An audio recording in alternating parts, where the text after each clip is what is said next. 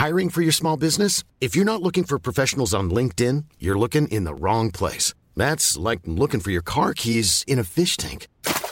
LinkedIn helps you hire professionals you can't find anywhere else, even those who aren't actively searching for a new job but might be open to the perfect role. In a given month, over 70% of LinkedIn users don't even visit other leading job sites. So start looking in the right place. With LinkedIn, you can hire professionals like a professional. Post your free job on linkedin.com slash people today. Place des fêtes, Antoine Dabrowski sur la Tsugi Radio. Après la porte de Versailles, Place des Fêtes continue à se promener en cette rentrée 2021, profitant du retour du live et des festivals. Et aujourd'hui, avec Luc Leroy, on a installé la sonomobile de Tsugi Radio sur un parking. Et ouais, mais pas n'importe quel parking, puisqu'il s'agit de celui d'une salle très importante de Roubaix, la cave aux poètes. Salle importante, hein, car comme des centaines d'autres salles en France, la cave aux poètes fait le choix de repérer, d'accompagner les groupes et les artistes locaux pour les aider à se professionnaliser et à trouver leur public. Et des salles comme ça, eh ben, il y en a quelques-unes dans la métropole lilloise et les environs. Ce dynamisme ici dans les Hauts-de-France est amplifié par la BIC, la Brigade d'intervention culturelle qui depuis 2016 est à l'origine du Crossroads Festival, le premier festival de découverte et de rencontres professionnelles des Hauts-de-France. On est en direct jusqu'à 19h30, il va y avoir du live, des interviews, des échanges, du live avec le quatuor de techno organique strasbourgeois Cheap House qui n'a décidément rien de cheap, de la chanson post soviétique aussi, bravache et bigrement dansante avec Mourman Souladze. Il y aura la techno mélodique du Lillois Lidston, la pop fusion balkanique de l'Adaniva, ainsi que le vainqueur du Grand Prix Printemps de Bourges Crédit Mutuel Inouï 2021, Anaël.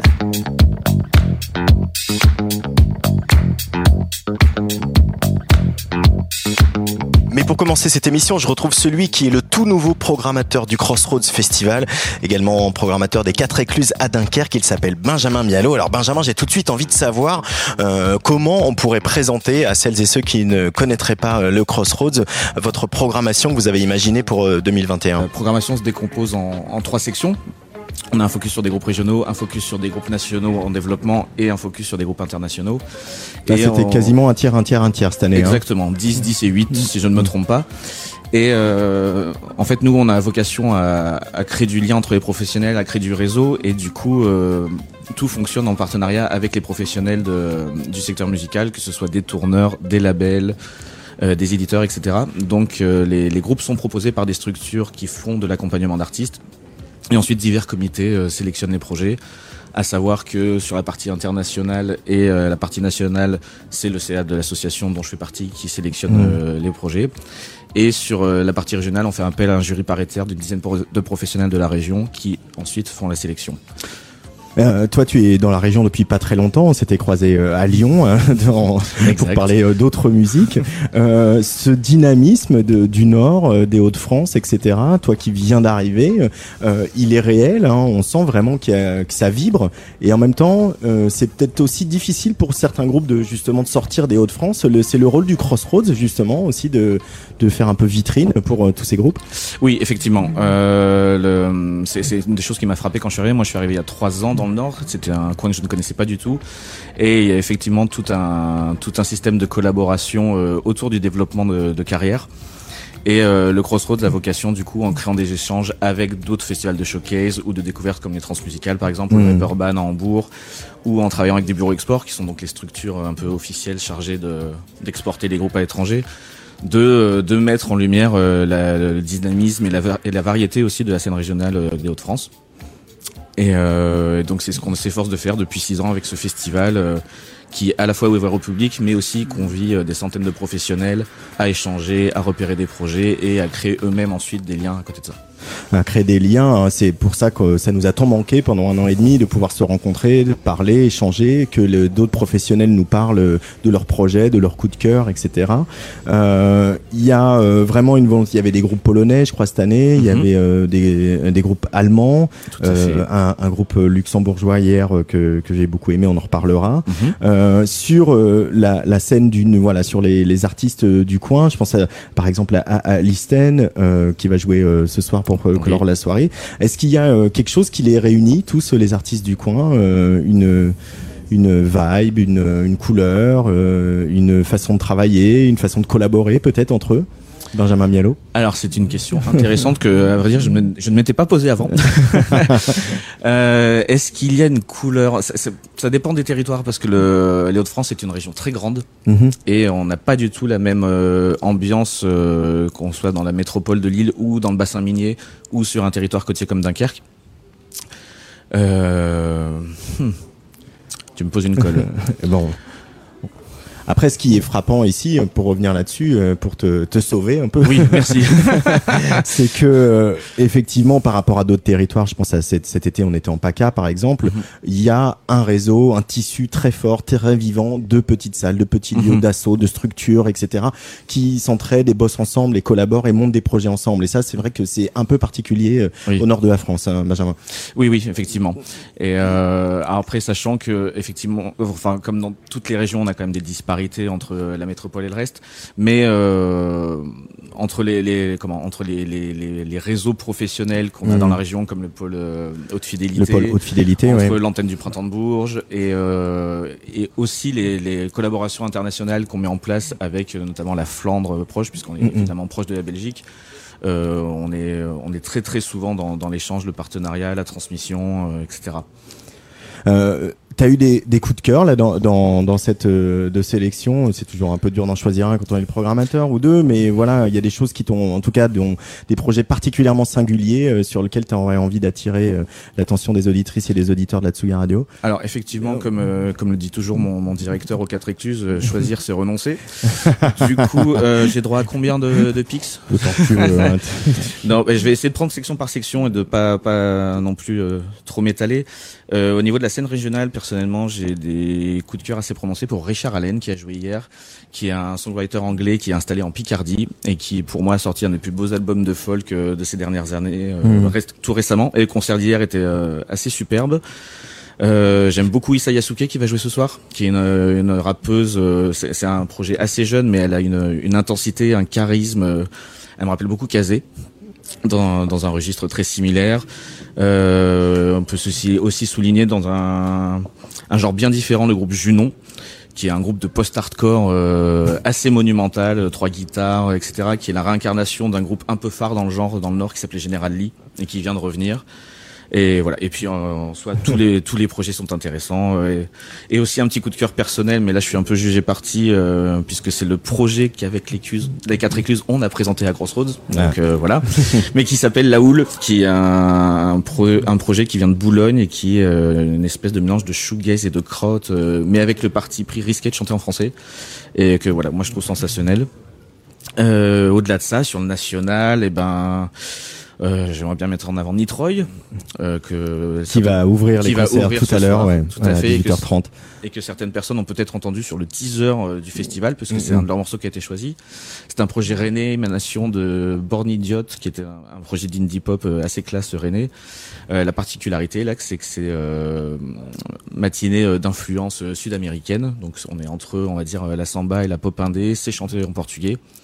Et euh, pour moi, ça capture assez bien euh, ce qu'on appelle la soda, donc, donc ce sentiment euh, très particulier, et typiquement lusophone, qui est entre la mélancolie et, et la joie estivale. Euh, J'aime beaucoup Nerloff, qui euh, dans un Ah, ça fait registre longtemps que je le suis, Nerloff. Ouais, euh, ouais. voilà, c'est pas tout à fait la couleur de Tsugi Radio, mais euh, mais je suis assez sensible à son univers. Ouais. Voilà, dans un registre à la James Blake, euh, avec des prods électro euh, assez expérimentales, des textes qui prennent bien au trip. Et là aussi, euh, le choix du français. Euh, J'ai le programme sous les yeux, hein, je triche un peu, mais euh, Oh, bah ça va, on a drôle d'anti-sèche. Hein. euh, hier soir, euh, gros crush aussi sur Cheap House, dont tu parlais en introduction. Donc euh, On va écouter le live tout à l'heure. Ouais. euh, voilà, originaire de Strasbourg. Euh, et puis, euh, allez, on va passer à l'international. Moi, j'ai euh, beaucoup de comment, beaucoup d'affection pour Louis Jucker, qui est le, le- le représentant suisse cette année, Mm. qui est une figure euh, du, du DIY suisse, qui s'est fait connaître avec un groupe de post-hardcore d'ailleurs qui s'appelle Cold Guns, et qui, euh, à côté de ça, avec les mêmes musiciens, fait de la folk pop lo-fi euh, hyper délicate et, euh, et très bien arrangée. Euh, Qu'est-ce qu'on a eu d'autre? Bah, Francis of Delirium que tu as beaucoup apprécié Ah, hier. J'ai beaucoup aimé. suis- Toute l'équipe de Tsugi Radio a adoré euh, Francis of Delirium. Ouais, c'était euh, bien. euh, Enfin, il y avait un engagement et une fraîcheur qui faisait plaisir. Donc, un groupe luxembourgeois euh, mené par une, une jeune musicienne de 19 ans. Mm. Et voilà, un truc. euh, Et on sait pas si elle a grunge. 19 ans ou 45 ans et, euh, et si elle est pote avec Patti Smith ou pas quoi. Ouais, voilà. Il y a, y a un peu ça quoi. Et puis voilà. Après, je Ouais. pourrais parler de tous les groupes, mais, euh, Mais- bon, je pense que c'est déjà pas mal. Euh, tu te projettes déjà évidemment dans, dans la prochaine édition. On espère que on d'ici là on aura euh, recréé ce lien aussi qui s'est un peu brisé quand même avec le public qui a du mal à revenir en salle et c'est pas seulement la faute du post du pass sanitaire ou voilà. Il y a aussi des habitudes qui ont été perdues. Euh, toi qui es programmateur d'une salle donc les quatre écluses à Dunkerque qui euh, maintenant est nouvellement programmateur du Crossroads, comment on peut le réparer ce lien Benjamin? Alors déjà, il va- falloir de la patience parce que effectivement, euh, moi je faisais partie des naïfs qui croyaient qu'une fois que les salles allaient rouvrir, euh, tout le monde allait avoir la dalle et acheter des places de concert sans même écouter ce qui se passait. Et en fait, on se rend compte que euh, des habitudes se sont perdues. Peut-être Mm. que euh, ils n'ont pas conscience des conditions réelles de tenue des concerts. Beaucoup de gens croient qu'on va être encore masqué, assis, et donc n'ont peut-être pas envie de venir. Donc effectivement, il y a une petite désaffection là sur la rentrée, mais qui devrait se, j'espère, se rétablir au fil des semaines et des mois. Euh, comment recréer le lien euh, Ça passe par de l'action culturelle Ça aussi passe sans par doute de dans des salles comme les vôtres, bien euh, sûr, dans des est- villes comme les vôtres. Pour le coup, ça c'est une des activités qui euh, n'a pas trop souffert de la période. On a pu Ouais. continuer à faire des choses avec les scolaires, dans les milieux carcéraux, etc. Et après, je pense qu'il va essayer, de- il va falloir essayer de proposer des expériences un peu différentes, peut-être, Mm. des, des expériences de monstration euh, différentes du concert euh, bête et méchant en salle traditionnelle qu'on connaît.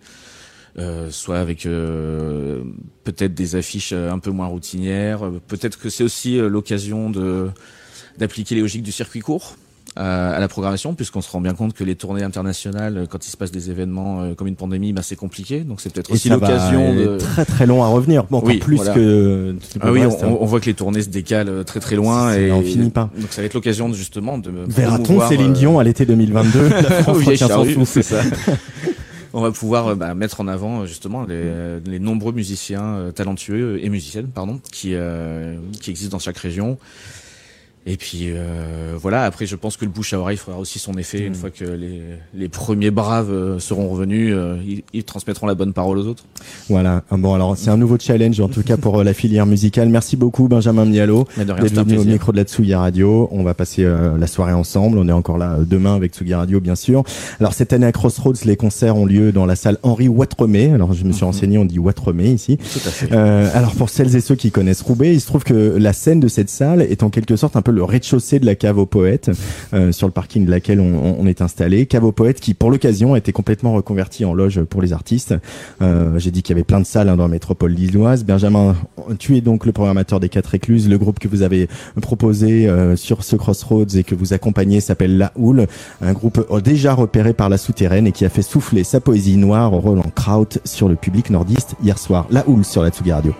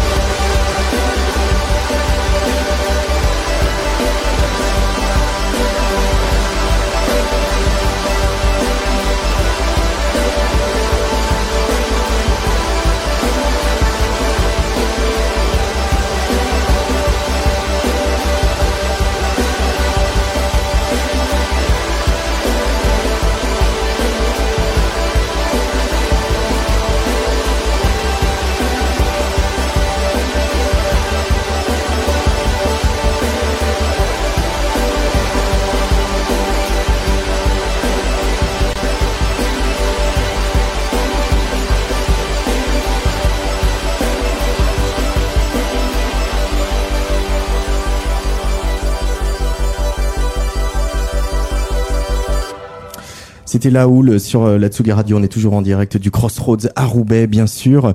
Euh, et j'accueille, euh, j'accueille, pardon, dans cette place des fêtes, quelqu'un qui est là depuis le début du festival. C'est Lolita Mang. Salut Lolita. Salut. Euh, ça va? Tu es là depuis mardi soir euh, au Crossroads. C'est la, la première fois que tu viens dans ce festival et tu as fait pas mal de découvertes. La découverte qui vient, euh, c'est pas tout à fait une découverte. On- moi, je les avais vus à Eurosonic en janvier 2020.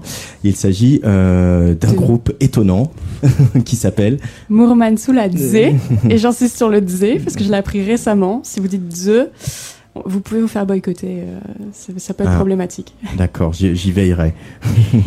Mourman sous la Dze, ouais, ils, ils sont assez malins parce qu'ils peuvent nous faire danser, mais ils, ils peuvent aussi nous arnaquer. C'est-à-dire qu'ils ils peuvent nous faire transpirer, mais ils peuvent aussi nous vendre des tapis volants qui ne fonctionnent pas. Euh, voilà, c'est euh, une conversation avec euh, les membres de ce groupe-là. C'est presque aussi déroutant que leur concert. Et du coup, hier, avant d'aligner mes meilleurs déhanchés au premier rang de leur concert au festival Crossroads Je t'ai vu. dans les Hauts-de-France, j'ai un peu discuté avec Nunez, qui a tenté euh, de m'expliquer les origines du groupe. Alors, on vogue entre fascination pour les boys bands des années 90, les mangas, les bandes dessinées et les cours de sport en Union soviétique. Alors, euh, ça paraît un peu absurde, mais en fait, c'est parce que ça l'est, tout simplement. Euh, mais c'est encore lui qui en parle le mieux. Tsugi, Tsugi Radio. Moi, je suis Zaouli de Mahachkala. Voilà. Et en gros, Mour- Mourman Souadé, c'est un groupe, mais c'est pas qu'un groupe. C'est aussi une sorte de personnage moral que nous euh, servons. Et euh, du coup, voilà, enfin, c'est Mourman c'est un groupe plus une attitude, une façon de vivre, une façon de fonctionner qui est à la fois moderne et puis à la fois euh, un peu à l'ancienne. Je sais pas, c'est plusieurs choses en, en même temps. C'est- vrai qu'on pourra y revenir en fonction des questions parce que c'est tellement large. J'ai chopé une citation d'ailleurs. Enfin, j'ai chopé une description en fait qui dit Force de la nature à la tête dure, le sourcil saillant et les épaules confortables, mais aussi artiste et charmant poète, et surtout célèbre marchand de tapis volants, contrebandier, cosmonaute, sauveur et kidnappeur de dames au fil de ses étapes. Si tu dois en retenir qu'un. Cosmonaute. Cosmonaute, pourquoi? Bah ouais, mais parce qu'en fait, genre, enfin, c'est le truc, c'est qu'on a créé notre propre étoile. C'est comme dans un film géorgien des, euh, des années 80 qui s'appelle Kin, Kinzaza. C'est enfin, enfin, en gros, c'est le Star Wars géorgien, mais qui est super, mais qui est beaucoup plus intellectuel. Et euh, du coup, voilà, et ben, et ben, on a notre euh, notre étoile là-bas, et c'est là où, où s'arrête notre musique. C'est là, enfin, c'est notre base. En fait, quand quand on fait de la musique, et ben, on ne sait pas où les ondes s'arrêtent. Enfin, c'est un, enfin, c'est un ami kirghize euh, à nous qui, euh, euh, qui nous a dit ça, et ben, on était bourré, et puis il nous a fait Ouais, mais quand vous jouez la musique, et ben, elle va loin, mais on ne sait pas où elle va après. On ne sait pas où est-ce qu'elle s'arrête. Et du coup, et ben, on a eu l'idée de faire, de, de justement fabriquer notre étoile là où, où la musique irait, là où elle se rassemblerait, ce serait plutôt là-bas. Donc c'est ça ce que tu dirais qu'il y a quand même il y a un projet Moorman Ouais. parce que quand, quand tu me racontes tout ça, j'ai presque envie de dire que tout est absurde et que finalement Mais nous, mais nous sommes absurdes, on est absurdes. Et d'ailleurs, eh ben, on est, enfin, eh ben, on le revendique.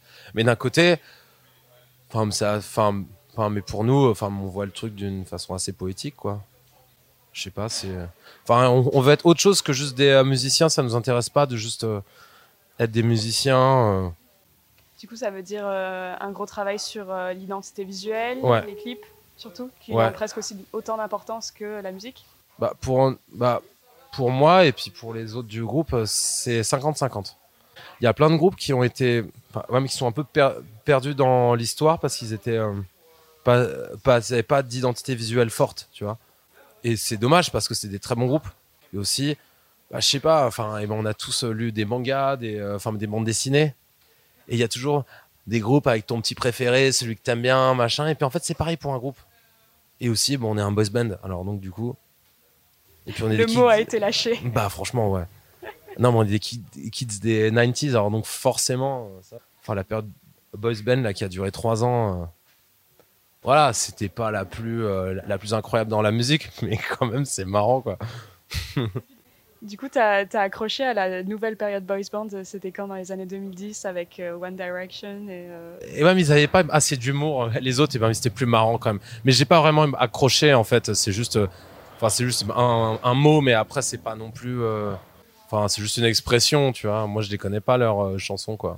D'ailleurs, je trouve pas que ce soit de la très très grande musique, hein, mais mais j'aime bien les euh, projets un peu insensés, quoi. C'est, enfin, c'est cool, quoi. Donc du coup, nous, c'est un peu pareil aussi. C'est un peu insensé, c'est un peu chelou. Ah, m'en voilà. Salut, présente-toi. Salut, c'est Cricor qui se réveille de sa sieste. Voilà. bienvenue sur. Tsugi Radio. C'est pas grave, maintenant il est là. Heureusement, j'ai du renfort. Il est, il est méga en forme. Il, il a des yeux, et bon, on dirait des madeleines, quoi, tellement. Ça va le pain au lait hein? C'était bien la sieste? C'était super, c'était doux. Ça m'arrange que tu dises que ta sieste était douce parce que je voulais parler du, de l'EP euh, Ouais. qui donc veut dire euh, soyeux, je crois, la soie. La soie. Du coup, ma question c'était qu'est-ce qu'il a de si soyeux, cette EP Ah, ben il a, il a de soyeuses qui sont les. euh, Enfin, c'est notre premier EP. Ben, en fait, il est doux parce qu'il est spontané, mais il est assez fait dans l'urgence, c'est vrai. Mais après, c'est ça, ouais, ouais, bah, c'est ça qui peut être soyeux, ouais, c'est euh, l'urgence, c'est. euh, Et puis aussi, bah, c'était notre premier propos. euh, C'est le propos euh, d'origine, euh, voilà. Et bon, on est des vendeurs de tapis volants sur la route de la soie. C'est, enfin, mais c'est ça, quoi. Et puis du coup, fallait, fallait vite, vite vendre une quantité assez conséquente. Donc, donc voilà. Mais bon, on en a encore en stock pour ceux qui en veulent. après le concert Voilà, après le concert, voilà, et on aura quelques quelques tapis volants. C'est bien parce que pour les gens qui ont bu, et ben ça les ramène chez eux. Et ben, il y a qu'à mettre dans l'autoradio qui fait aussi GPS et puis compagnie, puis ça les ramène chez eux direct dans leur lit. Et puis après, ça, ça, ça peut servir de euh, couverture Ah, et de paillasson pour euh, si vraiment, euh, tu sais, genre t'as traîné dans la boue. Vraiment, ça fait tout. C'est très important de Vous penser les à ça. vendez combien? Les euh, tapis volants? C'est la, tête du client, vraiment. Enfin, nous, et bon, on est quand même un peu des arnaqueurs, donc. Moi, tu me le vends combien? Non, mais je te le dirai. Euh, ouais, non, non, mais euh, déjà, le devis est payant.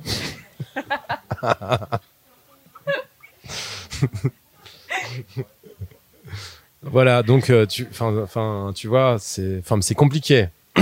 mais c'est des négociations. On va boire le thé, mais on va en parler. On va en parler. Voilà. Je rentre chez moi en tapis volant, ça va être. Voilà. Au moins, c'est déjà ça.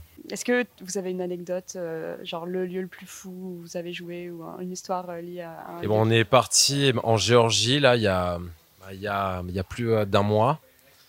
Il y a un mois et dix jours. Et puis, on avait un festival là-bas qui s'appelle le Oda Fest.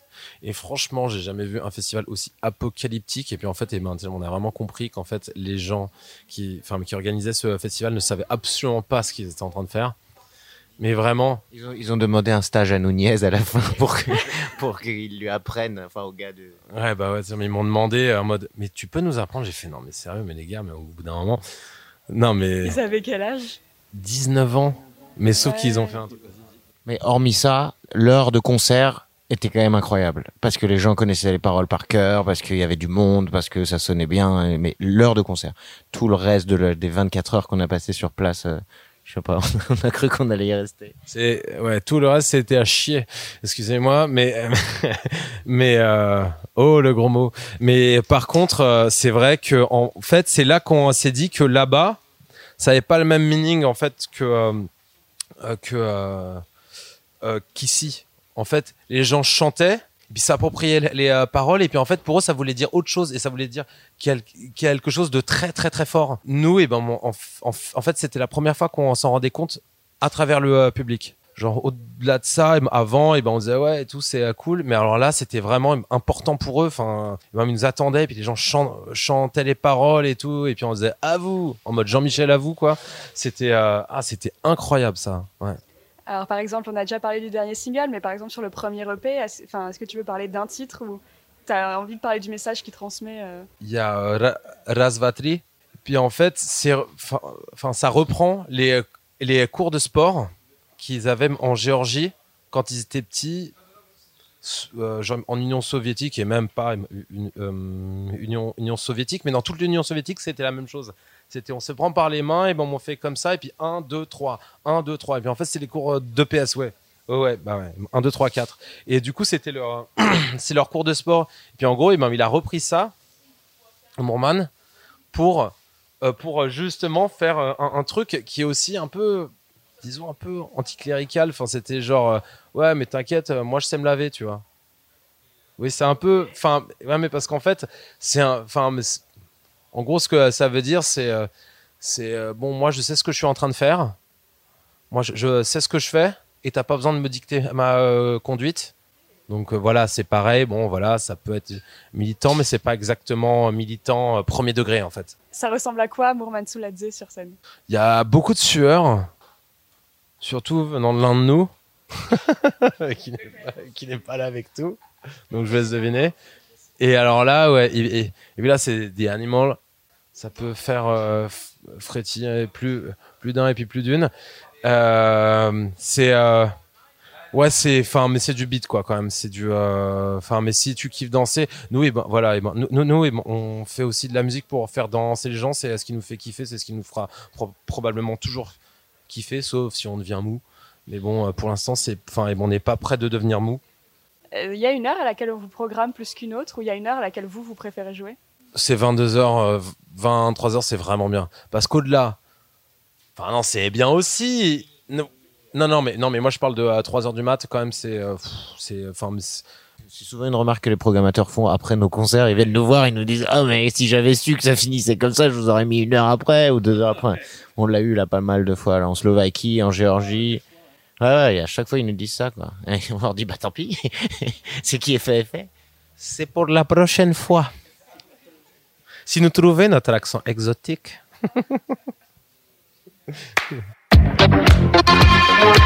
Place des fêtes, Antoine Dabrowski. Elle est euh, dédicacée à- aux gens à qui on a fermé des portes pour venir euh, dans ce pays magnifique qu'on appelle le Schengen. Un pays pour tous. Le Seigneur des One Job, One Opportunity.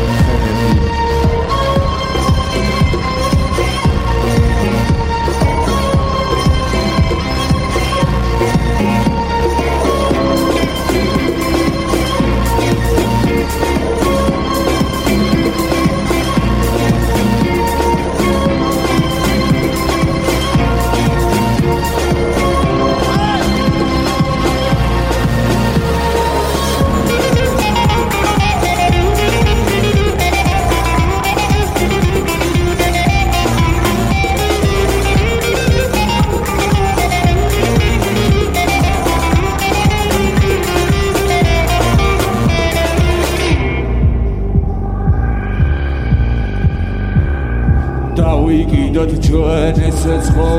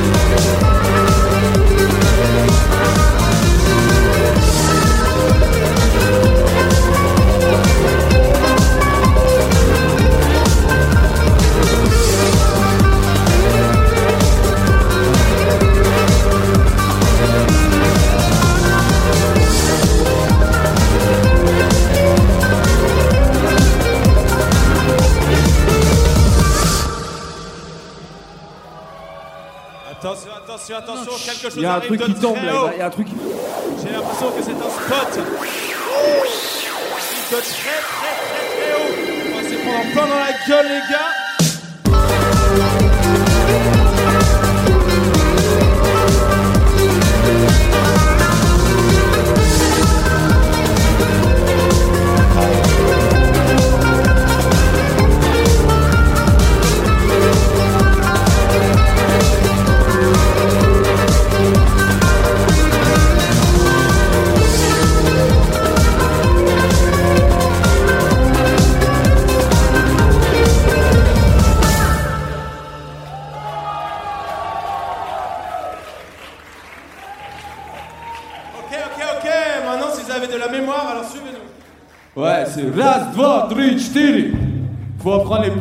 prochaine, en fait, ça veut dire on danse tous ensemble, les mains dans les mains. Vous pouvez quand même essayer. Hein. Tu, peux enlever le out. Ok. Raz, dva, tri,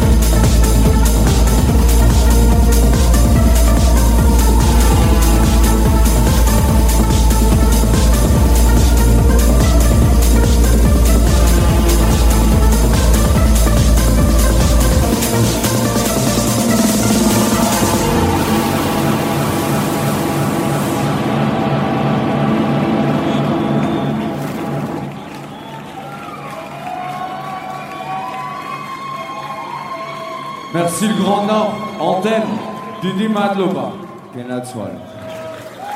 Nous sommes Moulman Tsoulaté. Place des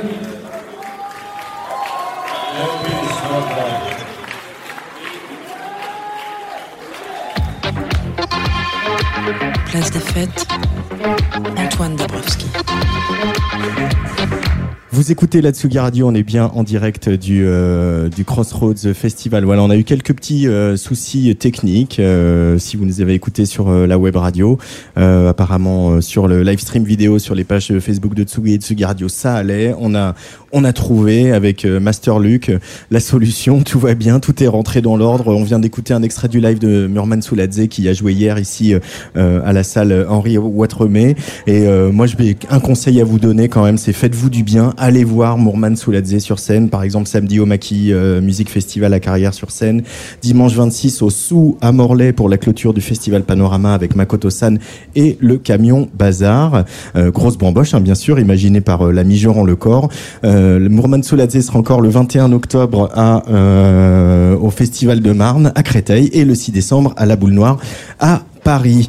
Euh, dans ce festival Crossroads, euh, il y a de la musique, il y a des concerts, on fait des découvertes, mais il y a aussi euh, beaucoup de rencontres professionnelles, euh, de tables rondes. Il y a une table ronde à laquelle j'ai assisté euh, tout à l'heure, qui est, euh, était intitulée, je vais donner tout ça précisément, Isolement et santé mentale des musiciennes et des musiciens dans le contexte de la crise sanitaire. Elle a été animée par Vincent Risbourg, que je suis ravi de retrouver. Bonjour Vincent.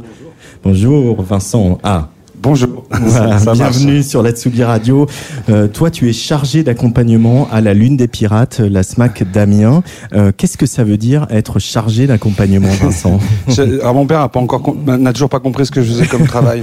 Euh, en gros, dans l'émission d'une SMAC, donc une salle de musique actuelle, on a un cahier des charges qui est bien précis, une mission de diffusion, donc les concerts, mission d'action culturelle, donc découverte des musiques actuelles sur les sur le public, et euh, mission d'accompagnement. Donc euh, ma mission, ma mission, ça consiste en être euh, ressources euh, sur la structuration, sur la scène, sur la production, aider des artistes, des jeunes artistes musiciens, musiciennes à se professionnaliser et en tout cas à s'épanouir artistiquement et professionnellement dans leur dans leur pratique euh, de musicien. Euh, et à côté de toi, tu es venu avec Julien Jaubert, qui euh, a un pseudo, parce qu'il est aussi artiste, DJ, musicien, qui donc Schkid, je prononce bien, Julien? C'est parfait. Schkid, donc producteur, beatmaker, et tu es membre du collectif Cura, euh, collectif qui a, euh, il y a deux ou trois ans, mené une grande enquête justement sur les questions des risques psychosociaux dans la musique, chez les artistes et aussi chez les professionnels de, de la musique. Alors déjà, est-ce que brièvement, tu peux nous présenter le collectif Cura et ce qui a motivé sa, sa création? Alors, euh, c'est un collectif qu'on a cofondé à quatre avec euh, Suzanne Combo, qui est auteur, compositeur, interprète et qui a fondé la, la gamme, la guilde des artistes de la musique. Mhm. Euh, Robin Hucker, qui est journaliste musical chez Gonzai, entre autres, euh, et Sandrine Biletti, qui est naturopathe euh, basée à Lyon. Euh, moi, je travaille principalement dans le rap. J'ai fait un constat que c'était euh, un milieu où particulièrement on n'avait pas spécialement envie de dire que quand ça n'allait pas, quoi. Et je me suis dit que ça valait le coup de réfléchir ensemble à, à- à faire des diagnostics, puis trouver des solutions et éventuellement avoir des, des- des réponses préventives dans ce secteur. Alors déjà, avant la crise, il y avait des choses, ça n'allait pas forcément très bien, vous en avez été témoin ou peut-être euh, vous en avez souffert vous-même, mais c'est vrai que cette crise sanitaire, elle a fait loupe euh, sur pas mal de problèmes euh, dans toute la société et aussi sur l'isolement et les, la détresse psychologique de, certains musiciens. C'est quelque chose, Vincent, que tu as constaté auprès des, avec les groupes auxquels tu, avec lesquels tu travailles? L'accompagnement à l'année, en fait, on a l'occasion de se voir régulièrement avec les musiciens et les musiciennes, de- d'avoir euh, des rendez-vous réguliers, d'avoir euh, euh, des moments de résidence, des temps d'échange, des temps où on peut se parler, des temps où on peut s'écouter, voilà. Et soudain, on nous a complètement enlevé ça. On a essayé de mettre ça, en- après de, de- de mettre en place une une sorte de, de, de, de rendez-vous, bien sûr, en passant par les visioconférences, mais on parle énormément de choses de- dans ces cas-là. Et euh, bah voilà. Et après, il y en a certains qu'on a complètement perdus, qu'on a absolument plus vus, entendus, qui se sont complètement isolés, isolés, isolés, pour euh, soit parce qu'ils étaient contents d'être isolés, mais pour d'autres qui étaient en train de partir sur euh, peut-être de, bah voilà, une, des, des, des, des, pressions, euh, des primes, euh, enfin voilà, des, des, choses comme ça, et qu'on va retrouver là maintenant qu'on a la possibilité C'est d'avoir. vrai qu'il y a des gens qui ont perdu pied hein, quand même Ouais. hein, par- à cause de l'isolement et à cause de l'arrêt de toute leur activité. Bah, im- Imagine-toi, et on a eu l'occasion d'en discuter avec Maxime, Maxime Mouquet, donc qui est euh, Cool Max, qui, est- qui, est- qui a intervenu sur l'atelier tout à l'heure, et, et qui disait euh, Je prépare euh, toute l'année, euh, j'écris des chansons, je travaille euh, la scène, je fais mon booking, je suis etc. etc. Et au moment où je dois commencer, bim, euh, ça s'arrête complètement. Ouais. Et c'est assez le choc, en effet. quoi. Euh, Julien, euh, l'enquête que vous avez menée avec euh, le collectif Cura, euh, il y a eu des, des articles hein, dans la presse, c'est un sujet qui commence à intéresser un petit peu. Il y a eu des chiffres un peu spectaculaires qui ont été annoncés dans certains articles, genre 70% des musiciens sont déprimés. C'est pas ce que vous avez euh, constaté vous, hein, c'est ce que tu racontais tout à l'heure à l'atelier. bon, c'est du déclaratif et c'est une enquête, mais malgré tout, vos, vos- vous essayez. L'envie, c'était de mettre des chiffres un peu réels, un peu concrets euh, et des données sur euh, voilà ces, ces, ces phénomènes dont on parle. Oui, c'est ça. Bah, à l'international, il y a effectivement ce chiffre qui est un peu terrifiant de 73% des musiciens euh, sont déprimés. En fait, ce qu'on a voulu démontrer, c'est qu'il y a une distinction entre sensation de déprime Mhm. et euh, dépression euh, diagnostiquée. Quoi. Donc, euh, ce que je- ce que j'espère faire, c'est nous notre chiffre, c'est plus voilà une personne sur cinq a été diagnostiquée dans ce milieu-là, et du coup, on a envie de travailler pour aider ce, ce 20%. euh, en, se, rappelant que c'est génial pour les 80 autres qui, qui vivent de leur passion et qui sont contents. Et euh, il y a des solutions à trouver euh, pour les autres et il faut le faire ensemble sans être Hmm. terrifié par les chiffres. Oui, puis il y a tout aussi une dimension euh, de physiothérapie, de travail avec des kinés, d'histoires de posture, et que c'est de, de choses comme ça. Il y a, quel- il y a les histoires d'athlétisme aussi. Là, ça revient au confinement où quand on perd l'entraînement, euh, euh, bah du coup on tient plus. voilà, aujourd'hui on n'écrit plus, on tape à la machine et quand on écrit un peu longtemps, on a des crampes. C'est la même chose pour les musiciens aussi. Hein. Ouais, tout à fait. Bah, surtout nous, ce qu'on, au- au-delà de l'enquête, on a, on a mis en place un, un petit répertoire avec des personnes à contacter. On a envie de pouvoir euh, montrer qu'il y a plusieurs solutions dans plusieurs corps de métier. Mm. Euh, parfois, ça va pas bien, euh, il faut euh, mieux se nourrir, il faut mieux dormir. Parfois, ça va vraiment pas bien, il faut aller voir un spécialiste. Mieux dormir dans le métier de la musique, c'est tout un programme. Tout à fait, mais c'est des choses à prendre en compte et plus on le prend en compte tôt, plus les musiciens et musiciennes de demain elles sauront intégrer ça à leur logiciel créatif et Ouais. sauront se dire qu'on n'est pas obligé de de mal dormir et de être dans des euh, dans des dispositions euh, désagréables pour faire les choses qu'on aime et atteindre les objectifs qu'on a. Euh, Vincent Risbourg de, euh, La Lune des Pirates, euh, il y avait une intervenante aussi qui était pas en présentiel avec nous dans cet atelier, qui est Micha Ferrier-Barbu. Elle, fait du conseil en management pour les sociétés culturelles. Elle a sorti un livre il y a déjà trois ans hein, sur, tous ces problèmes de santé, de burn-out, de, harcèlement aussi, parce que c'est un sujet connexe hein, dans l'entreprise, dans les milieux culturels. Et il faut qu'elle dit en substance, c'est qu'il faut aussi casser ce cliché de vous faites un métier passion, donc euh, on peut tout vous imposer, euh, les cadences infernales, etc. C'est ça qu'il faut arriver à renverser en fait aujourd'hui. Ça, y est, merci. Euh, en fait, euh, t'as raison. Enfin, tu vois, le métier passion, en fait, euh, ça a bon dos un moment. Il y a un moment, ça reste aussi un métier. Donc, ça reste aussi dans un cadre de conditions de travail avec un règlement, une législation. Et je pense que Micha euh, a bien précisé ça. Quoi. On parle de risques de psychosociaux. euh, on parle de, ben voilà, d'engagement aussi de l'employeur euh, et de l'employé. et- et ça, ça me semble très important. Et puis, il y a aussi ce côté un peu, je suis euh, poète maudit, artiste maudit, donc c'est normal, je fais de la musique, tu vois, c'est l'autre et amont. Bah non, il y a du business aussi qui est fait. Et donc, il faut prendre en- aussi- en compte ça. C'est qu'à un moment, il faut, faut pas faire du business sur la souffrance de gens, quoi. Euh, et du coup, Micha, elle, elle participe à une grande enquête euh, qui a lieu en ce moment où on peut, euh, les, artistes et les professionnels de la musique peuvent encore participer jusqu'au 16 septembre. Elle a dit. L'enquête s'appelle le musical, hein, c'est ça? C'est ça, tout à fait. Ouais, je pense que on peut le retrouver sur le site de hautefidélité.org, donc qui est le réseau euh, euh, Haute-France, pardon, des musiques actuelles. On retrouvera tous les liens euh, qui peuvent mener vers cette enquête. Donc, c'est une enquête qui est européenne en plus, hein, parce Mm. que c'est une enquête qui est menée en France, mais aussi en Espagne, en Italie et je dis, j'oublie peut-être un pays, mais je ne sais pas. bon, bref. Et, et voilà, et on aura les résultats le 23 novembre de la restitution de cette enquête. Mais tout ça, toi, tu travailles dans une SMAC, donc tu, tu dialogues avec les pouvoirs publics, etc. Euh, prendre le temps, être disponible, être formé sur ces questions-là, C'est aussi quelque chose qui coûte de l'argent. Euh, Est-ce que euh, notre ministère de tutelle euh, est un peu sensible à ces questions-là? Est-ce que les institutions qui encadrent les musiques actuelles sont un peu sensibles à ces questions-là? La question s'adresse à vous deux, hein, Julien et Vincent. Je pense que je vais peut-être laisser je peux, euh, Julien. répondre. Euh, Julien, Vas-y, ouais. tu as, Du tu as l'air d'être un, un grand professionnel là-dessus. Non mais tu vois, euh, clairement, euh, c'est un sujet qu'on touche là depuis, je sais pas, trois ans. Je pense que depuis trois ans, on commence à en discuter. Donc on commence aussi chez euh, les SMAC, chez les chargés d'accompagnement, chez les boîtes de tours, chez les producteurs à se dire tiens, si on mettait une ligne là-dessus, une ligne budgétaire, c'est-à-dire est-ce qu'à un moment, il serait pas intéressant d'avoir de la formation, n'importe quoi, etc. Mais ça ne suffit pas parce qu'en fait, euh, le programme, euh, le, problème, il est, vaste. Il peut être porté aussi par peut-être par des, mutuelles, pardon, les mutuelles audience, je pense, euh, en ce qui concerne les artistes musiciens. Je pense qu'il y, a il y a quelque chose de, de l'ordre de l'inversion du stigmate aussi. euh, Ouais. Je pense que c'est difficile d'ouvrir une conversation sur la santé des artistes parce que si on réfléchit à ce qu'en pense euh, le grand public, bon bah, la- l'artiste il vient, il divertit, on s'en fout de comment il se sent. Et je pense que la Et il question fait est la la plus- fête et il a une belle il vie et fête. tout et c'est Voilà. super. Il, s'achète pas. des yachts. euh. Voilà. Je pense que la question, moi, ce qui me tient à cœur, c'est surtout le, le bien-être, le côté bien-être. Comment est-ce qu'on fait pour qu'on on avance dans ces métiers-là et on est, on est heureux de le faire Mm. Et je pense que quand on arrivera à retourner cette question dans l'autre sens, peut-être que ce sera plus simple, effectivement, de discuter avec euh, les, les pouvoirs publics. Nous, je sais que notre enquête, on a, on a eu la chance de, enfin, elle s'est retrouvée sur le bureau de Franck Riester, quand c'était encore lui le ministre de la Culture.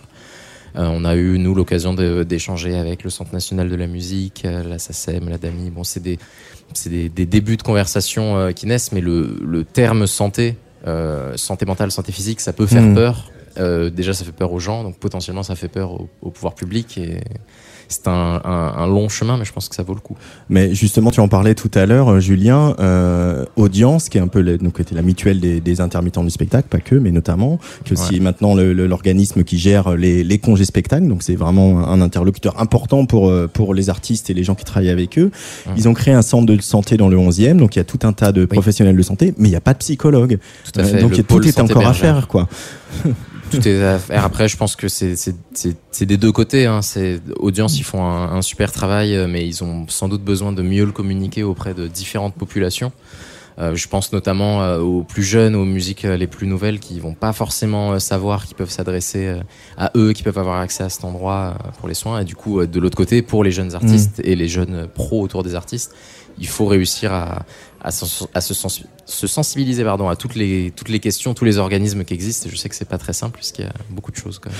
Vincent Risbourg, euh, les musiciens, les artistes, ils, verbalisent facilement ces, ces choses-là?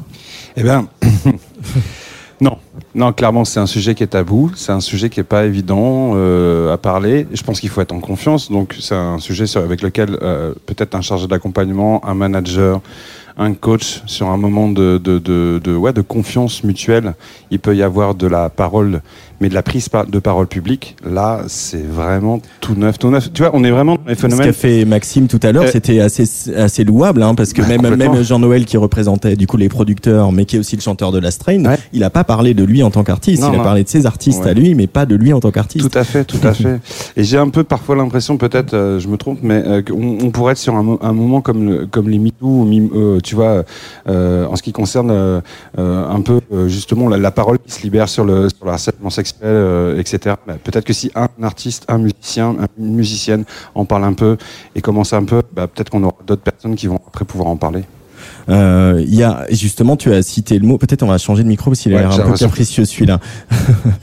euh, le, je disais, ouais, tu viens d'en parler et c'est assez amusant, enfin, amusant, je sais pas si c'est le mot, mais en tout cas de constater que ces problèmes-là virent assez vite sur la question des violences sexuelles et sexistes, euh, qui est un sujet qui est ouvert par Musique Tout, et c'est des sujets connexes euh, fin- finalement. Quoi. Est-ce que le mal-être au travail, c'est aussi le harcèlement, c'est aussi euh, que les femmes ou les hommes se sentent à l'aise euh, de, de s'exprimer? Bah, c'est- c'est en fait, euh, en plus, on est sur un, comment dire, on est sur un corps de métier où il y a quand même des choses euh, qui sont toujours en place, qui sont, euh, enfin, tu vois, des, des comportements euh, un peu vieillots, euh, etc.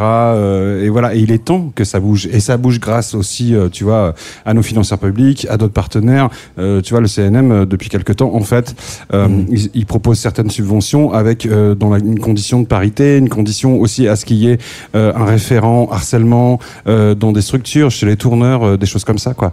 Donc, il était temps que ça arrive, mais ça existe et c'est même obligatoire maintenant. Ouais.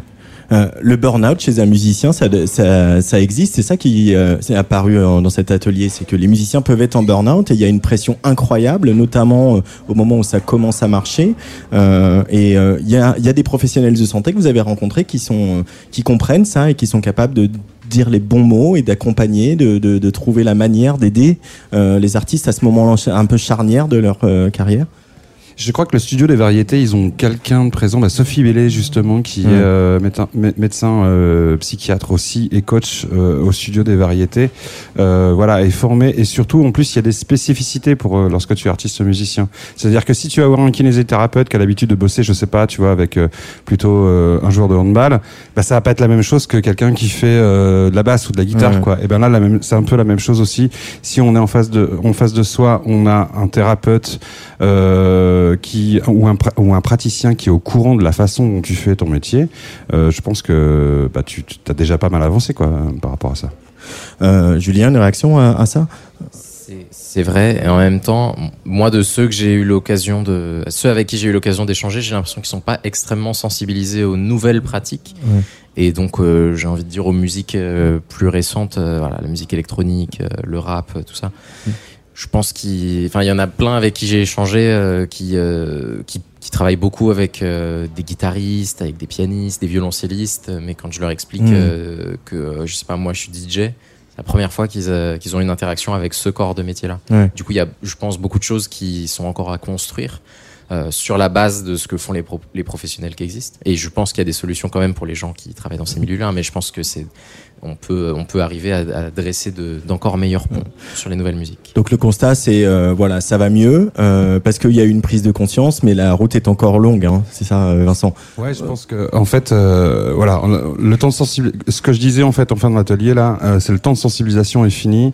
Maintenant, il faut qu'on passe à la mobilisation. Maintenant, il faut qu'on passe à l'action. Maintenant, il faut qu'on mette en place des choses, des temps de réflexion, de travailler avec tout le monde autour de la table, c'est-à-dire artistes, managers, chargés d'accompagnement, producteurs, labels, etc., etc.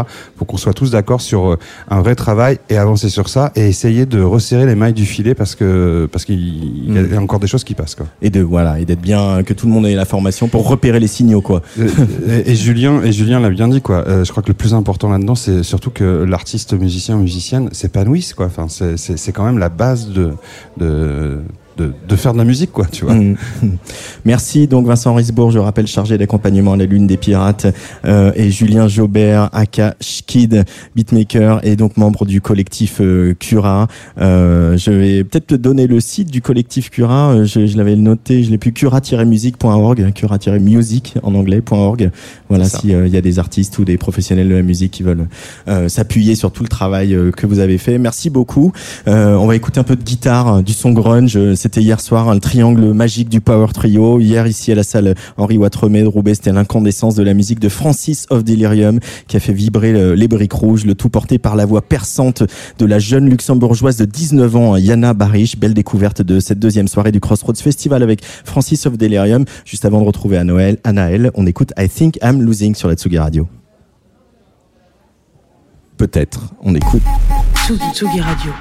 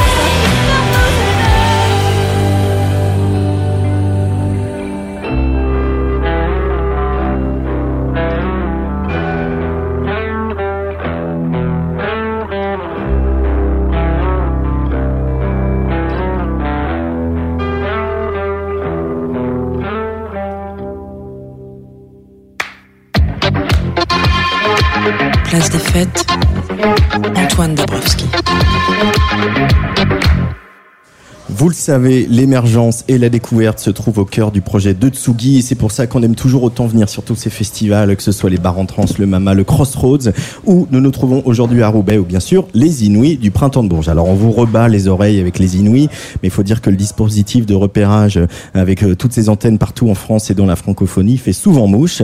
Alors voilà, je vais vous raconter un petit peu ma vie. Au mois de juin, j'étais assis au bord de l'Oron pour découvrir les artistes de l'édition 2021 des Inouïs à raison de 8 concerts par jour, même quand on aime ça, il faut avoir un petit peu d'endurance. L'artiste qui euh, vient de s'asseoir en face de moi dans ce studio est rentré sur scène seul, tout d'abord, élancé, avec euh, la grâce de celui qui danse depuis l'âge de 10 ans, pas de musicien sur scène, puis euh, deux danseuses ont fait leur apparition, et je vous cache pas qu'on ne savait pas trop ce qui nous arrivait, mais il a suffi de trois titres et de quelques regards volés pour qu'il nous embarque, il s'appelle Anaël, c'est le vainqueur du prix du Printemps de Bourges Crédit Mutuel de cette année, et je suis très très content de faire sa connaissance. Bonjour Anaël.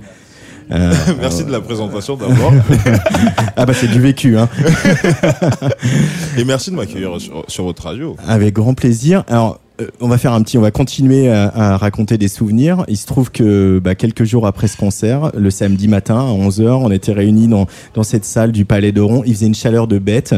Euh, il y avait une petite électricité dans l'air et euh, au moment de l'annonce de, de, de ton prix, euh, t'as à peine pu parler. Il y a une émotion euh, incroyable qui a saisi toute la salle, à commencer par toi. Tu as pleuré à chaudes larmes. hein. Euh, cette émotion, elle vient aussi de ce parcours, Anaël, où euh, à un moment, tu as cru que tu pourrais plus jamais refaire de musique. Et euh, ça, ça vient, ça crée, euh, poser une borne de dire, bon, ça y est, maintenant, on va y arriver. C'est ça que tu as ressenti à ce moment-là? Bah, en fait, c'est juste, c'est un, un soulagement de se dire, de, de recevoir un prix, de dire que tout le travail que tu as fait en amont, c'est quelque chose de positif déjà. Et euh, arriver à ce, à ce, à cette, cérémonie, j'étais là, j'étais, waouh, c'est vraiment réel ou c'est une blague? Et donc du coup, euh, trop d'émotions et euh, et ça récompense vraiment toute la combativité que j'ai eue par rapport à mon bras. Et donc euh, là, c'est euh, c'était le c'était le lâcher prise. Ton bras, c'est-à-dire qu'en 2018, tu as eu, euh, voilà, tu as souffert de ce qu'on appelle un trouble de conversion. Tu as perdu l'usage d'un de, tes bras. Euh, voilà, c'est revenu. Il y a de l'éducation, il y a du travail. Euh, ces moments un peu de, de bah, où tu étais forcé au repos, c'est des moments aussi où créatifs pour toi, des moments où tu t'es amusé à faire du, à faire des sons sur ton ordinateur? Pas du tout, parce Pas que du tout. pas du tout. Je m'étais mis même à la photo. Ouais. Parce que je me pensais que j'allais jamais euh, retrouver l'usage du bras parce qu'ils savaient pas vraiment combien, combien de temps ça peut durer ce, ce truc-là. Comme ça, Ouais. ils me disaient ça pouvait être euh, du, jour, au- du jour au lendemain, ça pouvait revenir, comme ça pouvait revenir dans trois mois, dans six mois, dans un an, deux ans, cinq ans. Ouais. Donc euh, cette peur, elle est restée. Au final, bah, je me suis dit le premier jour, bah, le premier jour, j'ai j'ai chialé. Il faut, faut l'avouer, j'ai chialé. Et après, je me suis dit bah ça sert à rien de pleurer, donc euh, pour l'instant, il revient pas. Donc euh, c'est soit tu fais quelque chose, soit tu restes dans cet état d'esprit, mais tu vas pas avancer. Hmm. Donc euh, je me suis mis à faire de la photo, à découvrir de la photo un peu. Et aujourd'hui, ça me sert parce que dans mes clips, je peux savoir quel type de caméra, quel type d'appareil il faut utiliser. Donc, au fait, tout un, ça a été un, tout un cheminement pour arriver à, à ça, je trouve. Ouais. Comme je dis, dans la vie, il n'y a pas de coïncidence, c'est que des, des faits. Alors les faits, c'est que tu es né à Brazzaville, au Congo, que tu as vécu euh, à Moscou. Paris, Moscou. Paris, Moscou, retour à Paris, Oui. aujourd'hui en région parisienne, Euh, mais que depuis l'âge de tes 10 ans euh, à l'école, tu étudies la musique et la danse. La musique, elle a toujours été là. Ouais, toujours. Aussi dans ta famille, tu as grandi dans une famille où on écoute beaucoup de musique. Pas trop de danse. musiciens, pas de trop de musiciens. Il y a juste mon père qui jouait euh, un peu de, euh, de tam tam, mais sinon à part ça, euh, il n'y a pas grand monde, grand monde qui chantait. Donc. Et la danse, le goût de la danse, c'est La euh, danse, c'est les clips euh, qui... les euh, clips, ouais. Beaucoup les clips. que ce soit du Michael, du Lou Bega, du du James Brown, du il y y a un danseur congolais. Je sais plus c'est quoi son ah j'ai oublié son prénom mais en tout cas il y, a- il y a plein de danseurs c'est vraiment plein de danseurs Hmm. plein de danseurs et plein de chanteurs qui avaient un esprit assez créatif et qui proposaient quelque chose qui faisait que bah au final tu t'intéresses à tel style de danse. Par exemple euh, la salsa la euh, la valse. La valse à cause des Disney fais pas de la pub, mais je suis obligé de le dire. De quoi, Fantasia, genre euh Non, mais quand quand quand, t'es- et quand Ah, encore la belle et la bête, il danse à la Ouais, fin. voilà. Je l'ai. je suis la bête alors. donc je regarde et donc euh, de s'intéresser, de se dire bah il y a tel type de danse, il y a tel euh, tel style et et c'est beau. Et en- tous ces danses là, on les a perdus un peu un peu aujourd'hui parce que on les voit plus. Il y a plein de danses qu'on a perdues. Il y a eu des nouveaux nouvelles danses, mais sauf que toutes ces danses là partent de quelque chose de, à la base. Donc euh, pour moi de les remettre un peu au goût du jour avec mélanger tous ces styles là et les mettre au goût du jour et c'est top. Alors, bah, il y a eu des noms hein, de cités, Michael, euh, James Brown, euh, euh, Lou Bega. Euh, c'est qui tes influences, les gens, euh, voilà, que tu revendiques fièrement pour les paroles, pour la musique, pour le style, Anaël? Bah, il y en a beaucoup, mais je vais les résumer en cinq, comme comme l'interview que j'ai eu pour ADN. C'est-à-dire, il y a déjà Lou Bega que j'ai cité, il y a Michael, mais Michael, je je veux pas le mettre là sur le sur l'influence, mais plus dans le dans le côté carrière, au niveau de la carrière. Moi, je veux le- la carrière à Michael, mais je veux pas la vie de Michael. Je veux vraiment sa carrière. Parce tu que sa peux éviter carrière, la vie de Michael. Elle est incroyable. Elle est incroyable du début jusqu'à la fin. Tu peux éviter de te faire battre par ton père, c'est bien aussi. Oui, mais, oui voilà. c'est bien aussi. mais plus la carrière, mais au niveau de la construction. Mais après, dans, dans l'influence musicale, il y a Lou Bega. Qui c'est ton Quincy Jones? Attends, restant sur Michael, faut que tu trouves ton Quincy Jones. ça va Ouais, mon Quincy Jones. Mais ça mettra du temps. Pour l'instant, mon Quincy Jones, c'est moi-même et mon manager. Euh, mais euh, Lou Bega, euh, Pavarotti au niveau de la voix, la puissance de la voix. Oh là là, c'est incroyable. Il y a surtout une chanson de, de Je crois que Pavarotti. t'es le premier à citer Pavarotti sur Tsugi Radio, ça me fascine. Ah ouais? Ils font un début à tout. Voilà. non mais Pavarotti, il avait une puissance dans, dans sa voix, c'était incroyable. Bah, il chante au stade de France sans micro. Enfin, il chantait. Ah ouais, mais c'était incroyable. Et c'est une perte, une grosse perte pour l'Italie déjà. Et euh, il y a qui encore? Il y a, Lou- euh, il y a James Brown, James Brown pour la danse, parce que James Brown, le boogie, boogie dance, oh, c'est incroyable. Après il y a, il y a Brel, Brel au niveau du phrasé. Au niveau du phrasé, c'est incroyable. Le temps qu'il prenait à, à la composition de chaque texte et comment il roulait les mots et comment les mots ils arrivaient à se joindre et euh, à donner cette euh, consonance, c'était magnifique. Ouais, puis il y a cette espèce de syncope aussi chez Brel, où cette espèce de, toujours en, en suspension, quoi. Voilà. Ça, c'est beau.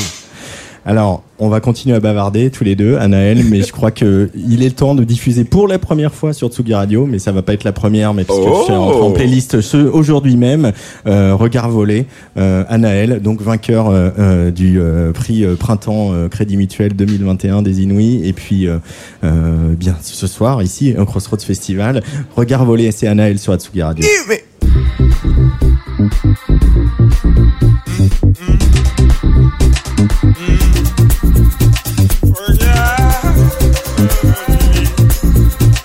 Regarde voler, oh oh oh. Regarde voler, oh oh oh. Regarde voler, oh oh oh. J'ai pu lire dans ses yeux un bref instant toutes ces peines vécues qu'elle cherche à cacher. Constamment à moi, à nous, au monde entier.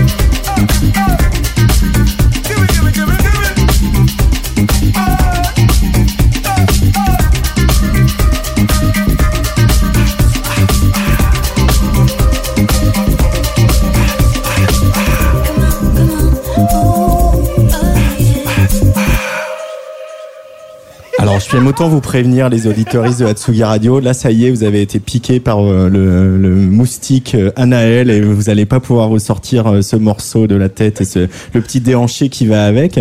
Alors, pour ceux qui n'ont pas encore eu la chance de te voir sur scène, Anaël, donc je l'ai dit, il n'y a pas de musicien. Euh, si tu chantes sur bande, euh, c'est- pourquoi avoir fait ce choix? Il y a- plein de raisons économiques, mais aussi, j'imagine, il y a plein de raisons artistiques de se dire j'ai le plateau pour moi tout seul, euh, je danse, je peux aller voir les gens euh, à jardin, à cours. euh, Non, c'est parce que euh, au, tout, au tout début, quand on a commencé, on- ça nous est tombé dessus. Donc, du coup, euh, on a été pris de court. C'est vrai Et donc, euh, du coup, on a fait comme on a pu. Et du coup, on a mis tout sur bande. Et c'était un plaisir de jouer aussi sur bande et de Ouais. se dire que c'est d'abord ton travail en premier. Montrer ton travail, c'est-à-dire euh, tout a été créé par toi. Donc euh, c'est la ça qui est beau. musique, euh, la production, Bah, les textes. Les, les textes, on est en binôme, on est en binôme avec iPlume. Et franchement, c'est top de bosser en binôme et d'avoir quelqu'un qui aussi qui comprend ta façon de fonctionner et qui arrive à, à retranscrire ça en écriture, tu vois. Mhm. Et genre, c'est magnifique. Et ce- mais ce projet d'Anaël, il est, il a, il y a toujours eu l'envie de scène, il y a toujours eu l'envie de danser, il y a toujours en- l'envie a- que cette musique, elle passe par le corps, quoi. Ouais, ça passe par le corps, je pense que. Et il n'y a pas que le corps, il y a aussi l'esprit, mais c'est beaucoup le corps. mais. Mais. C'est la scène, c'est incroyable, c'est vraiment incroyable. Il n'y a pas de mots. C'est euh, donner et recevoir. Mhm. C'est donner, recevoir à chaque fois. Donc, euh, il n'y a pas de mots. Qu'est-ce qui vous inspire avec ton complice pour les textes? Bah, la vie, ma vie, beaucoup ma vie. C'est, euh, je mets en lumière ma vie là. C'est, Ah. euh, c'est une sorte de thérapie. Ouais. Ça va mieux depuis que ça permet de voilà de de- d'évacuer des démons, de- d'exorciser des peurs ou des oui, angoisses. Ça, ça- ça libère l'esprit. Ça libère l'esprit de mettre ça sur un texte. Ouais. Ça vraiment, ça libère l'esprit et de, de pouvoir avancer. C'est surtout ça. C'est d'avancer. Euh, Il y a eu deux morceaux, deux singles. euh, le clip de Regard volé euh, tourné en 16 mm dans les rues de Paris, une très belle photo. Là, c'est quoi les prochains rendez-vous d'Anaël? On attend plus de, de nouveaux morceaux. Hein? Oh, les- non, les nouveaux morceaux sont en préparation. Ouais. Et on travaille sur, pas un album, mais peut-être un EP Ouais. pour commencer. Parce que je suis personne.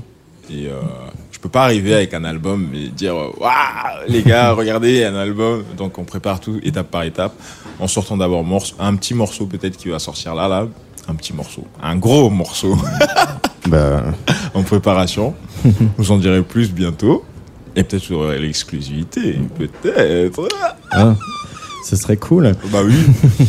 et euh, franchement, on est en train de préparer ça et franchement, ça, ça va être top.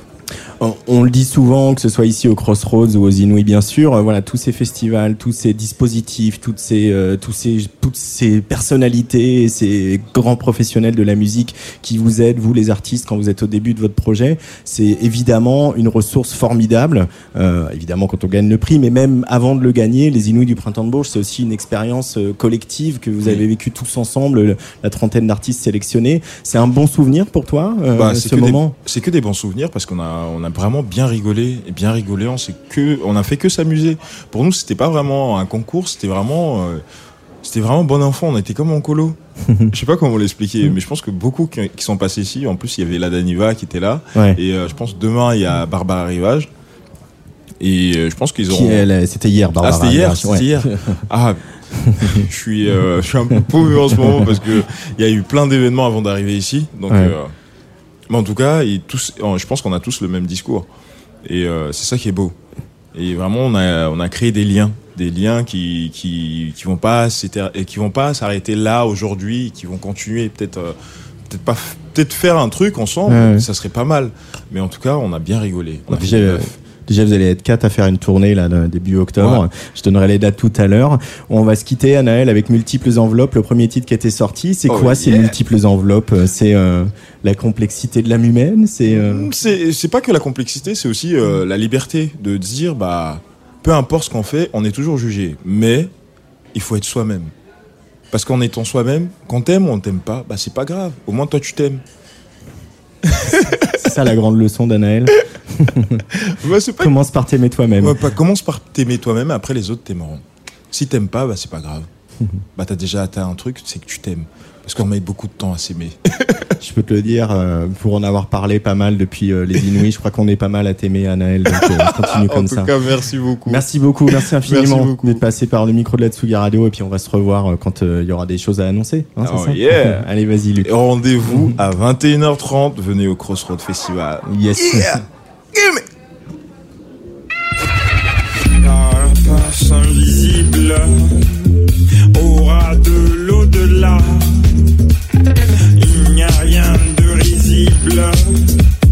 Carapace invisible.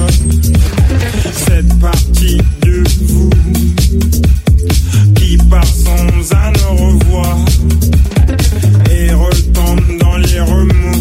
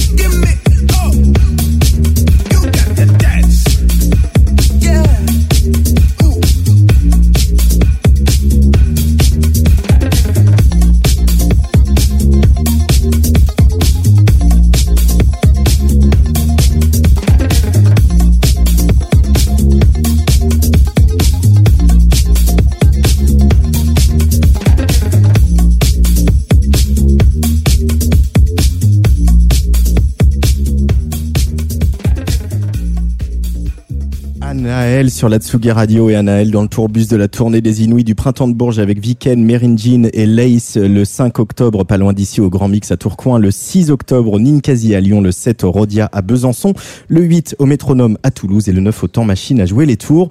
Et on retrouvera Anaël aussi à l'affiche du Mama jeudi 14 octobre. Place des fêtes, Antoine Dabrowski. Et c'est le retour de Lolita Mang, Lolita qui est allée euh, laisser traîner son micro dans les loges de la cave, euh, la cave aux poètes depuis euh, depuis mardi. Exactement. et mardi soir, tu as rencontré quelqu'un qui était aussi dans la sélection des Inouïs du printemps de Bourges, décidément incontournable. C'est le groupe Ladaniva. C'est ça, j'ai rencontré quelqu'un et quelqu'une euh, dont l'histoire commence pas très très loin d'ici d'ailleurs, euh, au cours d'une jam à Lille. La Daniva c'est Jacqueline, c'est la Daniva c'est Louis, donc c'est le chant, c'est la trompette.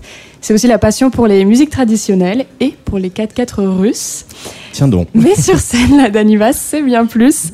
C'est un collectif super envoûtant, c'est un percussionniste fou, c'est des chenilles qui naissent dans le public. Je peux en témoigner, j'étais dedans il y a deux jours, à l'occasion de l'ouverture du coup du festival.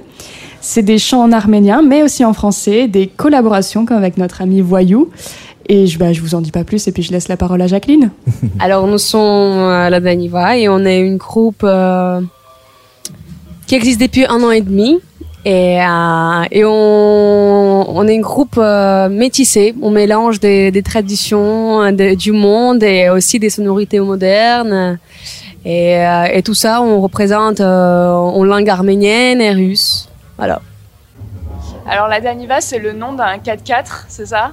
4x4 russe. Bon, on vous l'a déjà posé la question, mais j'aimerais qu'on revienne sur pourquoi, euh, pourquoi ce choix. Euh, en fait, on, tu parlais peut-être lui, hein Je sais pas, hein, t'as envie Alors, euh, c'est vrai que bah, déjà, nos, nos deux pères respectifs, ils ont tous les deux eu cette voiture quand on était petits, chacun de notre côté. Et, euh, et en plus, quand on a commencé à faire ce projet, on faisait euh, plein de musique euh, traditionnelle, bah, arménienne, russe, serbe. Et comme c'est une voiture qui est un peu passe-partout et qui et qui est très présente dans tous ces pays euh, d'ex-URSS, on a fait un lien. Et aussi le fait que ce soit une voiture, tu sais, pas numérique, tu peux tout réparer à la main, tout est mécanique. Et nous, notre projet, il est assez euh, pareil, fait avec euh, pas grand-chose à la base. Et bah voilà, on a on a trouvé plein de liens qui nous ont conforté dans l'idée que la Daniva, en vérité, c'est cool comme nom, mais mais bon, on l'avait, on, pensait pas euh, que le projet euh, irait euh, irait loin en fait. On, avait juste besoin d'un nom pour faire un petit concert dans un bar. Euh, en fait, pour les pour les communautés arméniennes, pour pour eux, c'est paradoxal. Pourquoi? Parce que en fait, c'est pas hyper classe là-bas. Euh, la- je veux dire que la voiture, c'est c'est plutôt euh, ils ont mauvaise réputation parce que c'est des gars qui qui qui klaxonnent tout le temps, qui roulent vite. euh, du coup, en fait, ils se disent on aime bien votre musique, mais pourquoi la Daniva Je vous ai découvert euh, sur le, le disque de Voyou. Ah ouais? Avec le Malika, c'est la chanson. Comment ça s'est fait le, avec Voyou? C'est parce que tout le monde vient de Lille et. euh, Bah, en fait, c'est un, c'est un ami d'enfance de Louis. Et, euh, et en fait, euh, ils se connaissaient déjà avant. Et euh, je pense que bah, Voyou, il a kiffé le projet qu'ils ont fait. Et il avait proposé. Ouais, c'est vrai. En fait, on a joué, quand on a joué dans les bars et tout, on était dans un bar kurde euh, à Lille. Il était venu. Ouais, il y avait aussi personne et Voyou. ouais. Ouais, Thibaut, euh, ouais. Et donc, du coup, il a, il a attendu et après, plus tard, il a proposé, il a fait un album, cet album instrumental et il y avait une chanson qu'il voulait que ça soit chanté.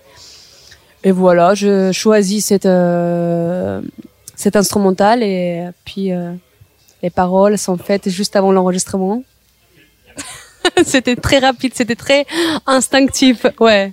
Et toi, Louis, t'es aussi impliqué sur, le, sur ce morceau, la Malika, ou, euh, ou pas? Alors d'une certaine manière, parce que bah parce que du coup pendant parce que déjà j'ai réveillé Jacqueline qui était en grosse gueule de bois au moment où il fallait aller au studio et elle avait toujours pas de parole.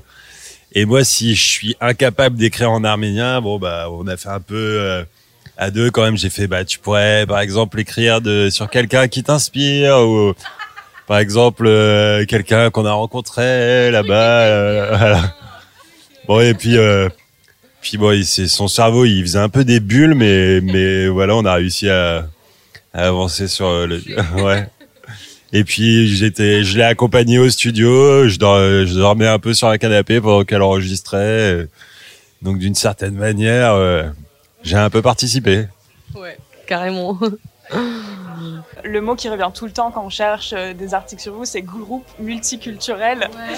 Et euh, ouais, ça s'est influencé peut-être plutôt par tes voyages euh, ou enfin ton, ton amour de, des musiques euh, hyper différentes. Ouais. Ouais, bah moi j'ai voilà, c'est c'est vraiment un kiff toujours d'aller chercher euh, du matériel dans les musiques traditionnelles euh, d'un peu de partout. Et puis euh, bah du coup, j'ai beaucoup voyagé avec euh, mon pote euh, Romain, le saxophoniste du groupe Aguacate dont elle parlait. Et, après ces dernières années, quand même, le voyage redondant, c'est l'île de la Réunion, où on y passe, voilà, on, y passe trois mois par an, quoi. Et Jacqueline, t'es venue combien de fois avec nous? Ah, Quatre. Ouais, voilà. Du coup, Jacqueline, elle est venue aussi là-bas et du coup, elle a pu goûter à la culture euh, du Maloya, la musique traditionnelle de là-bas. Il y a beaucoup de percussions et de chants et et, et ça, pour le coup, c'est un truc qu'on met beaucoup euh, dans dans notre musique aussi. C'est comment d'ailleurs le processus créatif euh, chez vous? Comment ça, comment il y a une chanson se construit? Alors, il y a différents euh, chemins. Chaque chanson, il est un peu euh, créé différemment. Parfois, on le fait vraiment à deux en, même temps. Genre, Louis commence à jouer la guitare, et là, je commence à chanter, et, après, on se dit, ah, et c'est plutôt comme ça ou comme ça. Du coup, en fait, euh, on, on va tous les deux vers quelque chose euh, précis qu'on sent quand c'est bon. Et parfois aussi, il y a des idées qui viennent de Louis, euh, du coup j'interprète. Parfois, moi, je viens des, j'ai des idées moi, et on, et on mélange tout. En fait, c'est vraiment à deux, c'est le travail qui se crée. Ouais, c'est vraiment horizontal, il y a pas de. C'est pas toi qui pousse euh, toujours, euh, ça, t'es pas, t'as pas tout le temps à être le moteur du groupe. euh. Euh, parfois, oui. Hein. Moi, je suis un peu Ah, non, je ne veux pas, non, c'est pas bien et tout. En fait, si Louis il fait pas, bah non, vas-y, il faut le faire maintenant. Donc je vais un peu, euh, ouais, c'est ça. Donc en fait, c'est quand même cool que Louis il a, il a cette façon de, il faut sortir, il faut sortir, il faut sortir. Et moi, je suis ah non, c'est pas encore bien, ah non, il faut encore travailler, il faut faire ça, ça, ça. Et du coup, ouais, c'est quand même un moteur, Louis. Toi, Jacqueline, du coup, t'as grandi en Biélorussie, je- t'es arrivée en France à 19 ans, si je me trompe pas, c'est ça? Que, Comment ça t'a construit, toi, ou comment ça t'a construit en tant que musicienne particulièrement? Euh, Est-ce que c'était vraiment différent de, de la formation que t'as eue en France, si t'as eu une formation en France Euh, moi, je, je chante depuis vraiment euh, que j'existe. C'est ma mère qui me dit que je chante vraiment depuis petite. Mais après, j'ai commencé vraiment à aller en école de musique euh, à 7 ans. Donc depuis 7 ans, je fais la musique. Et Louis, euh, Bah moi c'est un peu pareil. hein. J'ai commencé les cours de trompette à 7 ans. Et puis autrement ma mère euh, elle était pianiste et puis j'ai enfin j'ai tout de suite euh, touché les pianos. Bah après j'ai fait le musicien un peu euh, pour pour euh, beaucoup de gens dans beaucoup de styles en jazz pas mal mais aussi vraiment de tout, vraiment vraiment. Et d'ailleurs enfin c'est avec ce projet, c'est la première fois de ma vie que je suis aussi exclusif et que je me retrouve à à jouer euh, souvent le même répertoire euh, sur autant de dates consécutives et c'est quelque chose de nouveau pour moi. Chanteuse, c'était vraiment évident pour toi depuis euh, toujours? Euh, je pense que c'était évident pour tout le monde. Dans ma famille, euh, dans partout entourage. euh, et, euh, et finalement, pour moi, c'était pas assez évident vu que parfois je déraillais. Mais euh, Ouais, comment ça? Bah, comme je disais, parfois je voulais faire euh, arrêter arrêter.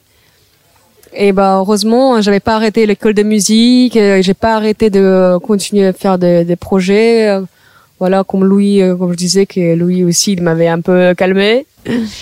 Euh, D'ailleurs, euh, vous avez sorti un, un morceau en français récemment qui est du coup le tout premier. Alors je crois, moi j'ai vu un peu les explications, c'était juste on avait envie de faire ça et c'est tout. Bah pour le coup ce morceau c'est moi qui l'ai écrit et du coup c'est pourquoi il est en français parce que c'est vraiment la seule euh, langue du monde que, dans laquelle euh, je puisse me sentir euh, un petit peu légitime d'écrire un texte. Voilà. J'ai été content de m'essayer à cet exercice. C'était c'était pas le premier texte que t'écrivais? Non, non, en vérité, quand j'étais plus jeune, je me suis essayé au rap. euh, J'aimais bien. Yeah, yeah, yeah, yeah, yeah. Donc à quoi on doit s'attendre euh, si on va voir la Daniva en concert? Euh, alors, ça sera euh, une ascenseur d'émotions. Je dirais comme ça. Hein. Il y aura le, il y aura le, le joie, il y aura le mélancolie, il y aura toutes les émotions qui ont vie. Et, et il y aura le danse, il y aura un percussionniste incroyable, Jesse Adjaoud, et plein des autres musiciens. voilà. Vous préférez faire euh, pleurer les gens ou les faire danser sur euh, scène? Alors là, c'est vraiment euh, deux euh, univers différents. hein. Louis, il, il- il fait pleurer les gens. Et moi, je le fais un peu revenir à, à danser, un peu rigoler. à- Voilà, du coup, on c'est fait. rigolo, j'aurais dit l'inverse. Ah ouais?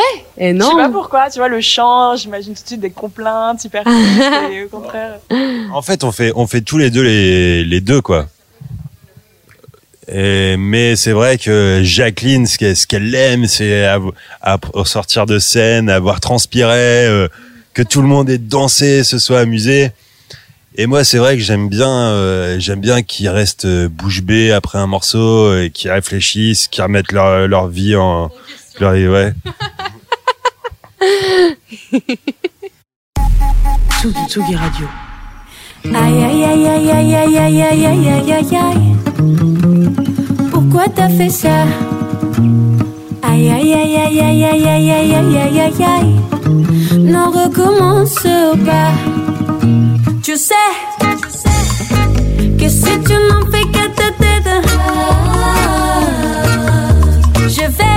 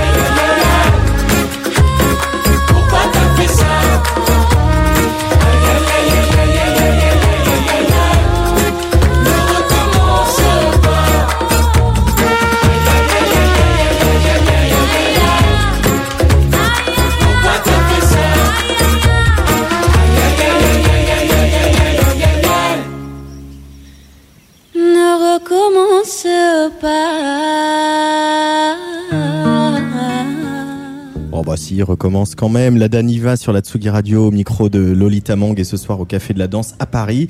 Le groupe sera aussi le 8 au Festival de Marne, donc à Créteil, le 16 à Bourg-les-Valences en première partie de Flavia Coelho.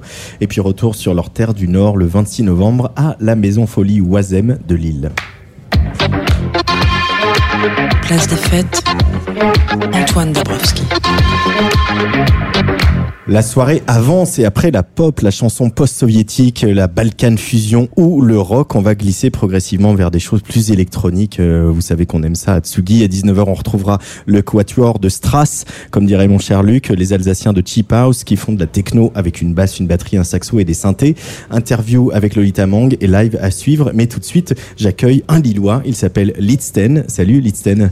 Salut Antoine, ça va? Bah ça va très bien, ça va très bien. Festival jour 2, hein, toujours pareil. Voilà. Euh, tu as sorti euh, au, mois de mars un, un premier maxi. Euh, Il y a qui, euh, je vais retrouver mes notes. qui euh, s'appelle non je ne retrouve absolument pas mes notes je suis pas du tout prêt Qui s'appelle Calcite. merci Calcite il y a un titre qui s'appelle Ambre il y a un autre qui s'appelle Beryl Ouais. euh, t'as une passion pour la, la gémologie? C'est marrant, on pose la question à chaque fois, mais Bah, pas désolé, du tout. hein. c'est normal, c'est normal. Euh, non, je suis pas un fou des pierres euh, spécifiquement. C'est juste un truc qui m'aide à, à, à trouver des guidelines un peu pour euh, pour produire Ouais. quoi, trouver un peu des idées pour euh, pour composer. Mais je suis pas euh, le mec dans sa cave, au fond de sa grotte qui trie des cailloux et tout. C'est pas moi. Mais en même temps, il y a quelque chose de, de Pierre dans Lidsten, c'est un, un, un prénom de, de- enfin voilà, c'est un nom qui vient de Scandinavie. Tu as des origines scandinaves. Ouais. Euh, Il y a quelque chose de minéral aussi dans la musique électronique euh, et euh, peut-être que finalement ces guidelines là, elles viennent pas de, de nulle part. Ça vient pas de nulle part carrément. Bah, Lidsten, du coup, ça veut, ça veut pas dire quelque chose en soi euh, en danois. Parce que, du coup, je suis à moitié danois euh, de par ma mère. C'est euh, l'association de Lude qui veut dire qui veut dire sonore et Stein qui veut dire pierre. Mais c'est pareil, c'est des pierre guidelines- sonore. Donc après les pierres qui roulent, tu fais les pierres sonores. Les pierres sonores, c'est ça. C'est un nouveau type de pierre. C'est le futur. et et c'était quoi ta question déjà de base? Beaucoup bon, c'est pas grave, continue. Mais non, du coup, euh, c'est euh, bah, c'est un peu plus une inspiration que je me suis trouvé comme ça. Euh, C'est des guidelines qui me permettent de, de vraiment apprendre à, à trouver de l'inspi quand j'en avais pas. En gros, euh, à la fin du premier Covid, à force d'être tous les jours. euh, en fait, j'ai un travail à côté, je fais pas de la musique à 100%, même si j'aimerais bien un jour. Mais à force d'être tous les jours euh, dans son studio à composer euh, des tracks, des tracks pendant 2-3 semaines, ce qui était le rêve au début, puisque j'étais Ouais. payé pour ça au final. euh, quand on était tous enfermés chez nous. Euh, bah, à la fin, t'as plus d'idées, plus d'inspi, donc euh, je me suis dit, bah, il faut que je trouve un truc euh, qui me remette un peu sur le droit chemin, qui redonne des idées. Donc c'est pour ça que j'ai fait, euh, j'ai eu cette idée des pierres un petit peu, Ouais. euh, essayer de jouer avec les textures, les couleurs et tout. En même temps, quand on y réfléchit, euh, finalement, il y a une pierre qui euh, est euh, très importante dans la musique dans la musique électronique, c'est le quartz, puisque c'est le, le- quartz dont on fait les, les cellules de, de platine vinyle. Carrément, carrément. Cette idée de résonance des pierres, ça- c'est inspirant aussi. Il y a du magnétisme, il y a de la résonance, il y a plein, plein de choses, il y a plein une pelote qu'on peut dévider avec les pierres finalement. Il y a plein de trucs, ouais, il y a plein de trucs. Euh, alors là où moi je suis peut-être un fou, c'est que effectivement je vais prendre un petit peu ces pierres, euh, pas forcément les pierres précieuses ou quoi, mais juste euh, Ouais.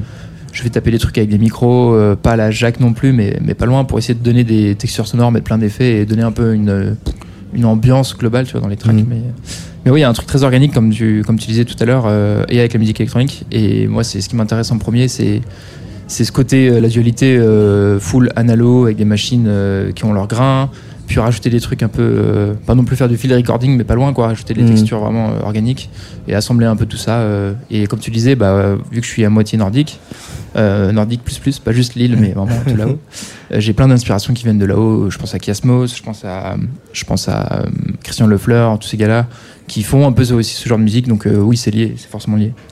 Euh, les textes, on a parlé des textures, des synthés analogiques. Quand on est un, un jeune producteur de, musique électronique, euh, tu as, as tout de suite euh, été attiré par l'analogique, par euh, triturer les synthés, ou, c'est venu progressivement? Bah, en fait, je viens quasiment de là. Bon, en fait, au début, j'ai commencé avec le piano et, euh, même euh, déjà avec le piano à l'époque, j'aimais pas les trucs qui étaient hyper cadrés. J'aimais bien les trucs qui, un peu à la, Chopin et autres, tu pouvais faire un peu ce que tu voulais. euh, Tu sortais un peu de, des gonds, quoi. Et, euh, et après, en fait, quand j'ai commencé la musique, euh, j'ai commencé d'abord par le live. J'ai commencé par le live et ensuite je me suis mis à produire en fait. Avec un pote, on avait, euh, je me suis acheté une petite boîte à rythme puis un petit synthé analogue. C'est ça qui me faisait kiffer, c'était de jouer, c'était vraiment le live avant tout. Et, après, c'est après ce temps-là de, live où, j'avais un pote qui mixe, qui, qui jouait aussi avec des djembés, des congas, plein de trucs. On s'est dit, bah, c'est bien le live, mais il faut composer aussi un jour. Donc, je me suis mis là-dedans. Ça fait pas si longtemps au final, ça fait deux ans, deux ans et demi, je crois, que je compose. Faut que je, je me mets un peu dans le truc, mais. Euh, et cette que, composer comme ça, euh, quand on est enfermé dans un studio, euh, évidemment, bah, on a parlé de ces images, de ces inspirations, euh, mais il y a aussi quelque chose de très sensoriel dans la, dans la musique électronique. Tu arrives à comme ça mettre ton, ton cerveau en off et laisser euh, filer euh, les inspirations. Tu jammes beaucoup, euh, Lidsten Ouais, carrément. Bah, en fait, euh, bah, c'est, je pense, comme un peu tous les artistes, je suis pas du tout le genre de euh, d'artiste qui va produire trois sons, quatre sons euh, à chaque fois qu'il va en studio. Euh, c'est un peu ce, ce mood-là de, bah, de temps en temps, t'as un truc de ouf, euh, t'as quelque chose en tête, t'y vas. Euh, en 10 minutes, ça y est, c'est, c'est plié, t'as une production qui te plaît trop, qui a l'émotion et tout, c'est, c'est parfait. Et à l'inverse, de temps en temps, bah, y a rien qui sort et il faut se dire, bah, je reviendrai un autre jour. euh, et puis voilà. Euh, tu es lillois, tu vis à Lille depuis quelques années. Euh, c'est un endroit euh, favorable quand on est un, un jeune artiste. Il y, a une, il y a un dynamisme. Tu, te, tu sens qu'il y a des endroits. Alors, évidemment, on vient de passer un an et demi compliqué, mais tu sens qu'il y a quand même des endroits. Il y a une scène, il y a des, euh, il y a des possibilités ici. euh, Il y a plein de possibilités. Euh, après, dans la musique que je joue, moi, euh, celle qui me, qui me touche vraiment, il n'y a pas forcément beaucoup de choses. Il n'y a pas non plus beaucoup d'artistes euh, que j'ai un peu cités tout à l'heure qui viennent aussi euh, jouer sur l'île De ce genre de style de musique. Mais il y a moyen de faire des choses et, euh, et euh, même s'il n'y a rien aujourd'hui, il faut, le, faut les créer, il faut, faut trouver l'espace pour ça. Quoi. Ouais. Mais il y, a une belle- il y a une belle scène. C'est surtout, euh, c'est quand même très techno et très rap. Ouais. Pour le coup, donc euh, bon, après c'est aussi à moi de bouger, d'aller à Paris, d'aller ailleurs pour, pour tous les trucs. Quand même. Il y a le Name Festival dans un mois. Il y a le Name, même, à bien Roubaix, techno, hein. euh, le Bien Name, techno. ouais, carrément. Et du coup, je joue d'ailleurs, je joue en première partie du, du Name à la Cave aux Poètes, juste à côté là, euh, Mm. Name, Name in the City, euh, avant Black Devil Disco Club. Oh, c'est ah bah, c'est une belle soirée, c'est dis donc. Ouais, ça va être cool. ça va être cool. ça va être cool. Puis après, direction le Name euh, pour faire la fête avec les copains. Euh, bah, on sera là aussi avec Tsugi Radio euh, pour le Name Festival. Euh, cette musique, elle, est- c'est marrant parce qu'elle est quand même très mélangée, la musique de Litsen. Euh, Il y a des choses très électronica, presque des choses ambient, et, mais il y a aussi vraiment un- presque un côté deep house. Euh, Aujourd'hui, quand on fait de la musique électronique, on, on- maintenant c'est des- un genre qui a plus de 30 ans, et euh, bah, il faut faire comme tous les autres genres, c'est devenu hybride, on mélange tout, on abat les frontières et les cloisons. Bah, je pense. Après, euh, je t'avoue que j'ai jamais eu vraiment la réflexion de me dire, ouais, il faut que je rajoute ça, il faut que je mette ça et tout. C'est un peu euh, avec le temps que ça vient. Ouais. Et euh, effectivement, bah, le premier EP que j'ai pu sortir là début d'année sous Lidston euh, en mars dernier, bah, ça représente quelque chose. Je suis un peu toujours en progression, quoi, et, Mm. et forcément, t'as toujours envie de faire écouter la suite, euh, ce qui arrive après, qui pour toi est un peu plus euh, finalisé, qui est un peu plus euh, fini et tout. Euh, mais tu verras ce soir ce que ça, ce que ça donne vraiment si je mélange vraiment les genres. hein, mais, mais ouais, il y a pas mal de- d'inspiration ambiante, euh, mais ça reste quand même. en fait, l'idée c'est quand même de faire de la musique de concert, de la belle musique. qui se danse, mais c'est pas non plus de la musique de club, quoi. Donc ouais, il y a la notion d'ambiance et tout. De... Mais il y a aussi quand même des passages un peu techno, un peu, il y a un peu de tout, quoi. Mais il y a Vraiment contrasté, quoi. C'est un plaisir quand même de faire danser les gens ou tu préfères, euh, voilà, ou tu préfères garder leur attention euh, vraiment sur le son? Comment tu te situes euh? Bah, c'est c'est la grosse tension. C'est la grosse tension. euh, faut que je me mette d'accord avec moi-même là, mais mais ouais, t'as ce côté. euh, ouais, il faut en même temps, faut faire danser les gens, faire de la musique de club et tout. Mais en fait, non, tu kiffes le concert, faut faire de la belle musique, faut faire des trucs. je dis pas que la musique de club est pas belle, hein, loin de là. Mm.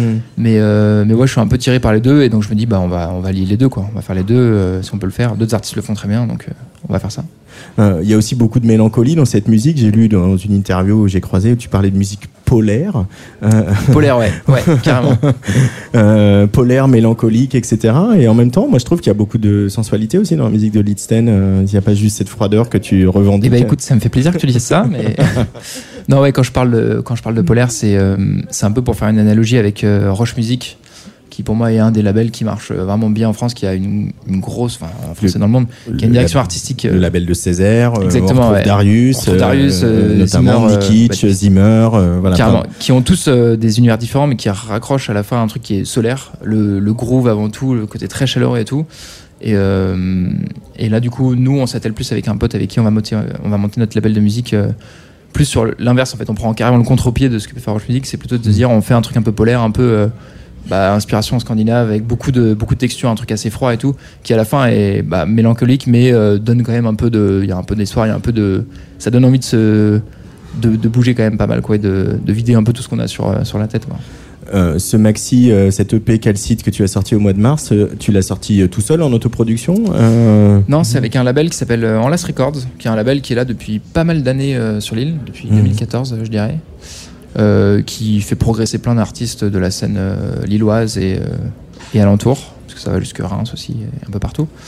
Et euh, mais voilà, ouais, c'est le premier label que j'ai sorti là-dessus. J'avais surtout envie de les rencontrer. euh, Joe, qui sera là aussi ce soir, le manager Mhm. du label, qui trouve pas mal de dates à droite à gauche. Ça permet d'être vraiment ancré sur la ville de Lille, parce que je connaissais personne. Je suis arrivé il y a trois ans. Donc c'était le bon moyen de rencontrer du passé monde. un an et demi chez toi.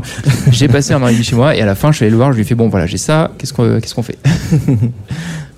Et, euh, et là, il y a un peu des dates, hein, je vais les donner euh, tout à l'heure euh, quand même. Il y en a notamment, bah, évidemment, ce soir, en clôture euh, Mm. du Crossroads ici à Roubaix. et puis j'ai vu une autre date, je crois le 19 septembre, si je ne dis pas de Le 19 ouais, de- carrément voilà, le c'est 19 ça. c'est un open air euh, où là justement je vais jouer peut-être un peu plus costaud comme c'est juste avant mes il faut quand même aller, voilà, juste avant mes T'es DJ toi par ailleurs?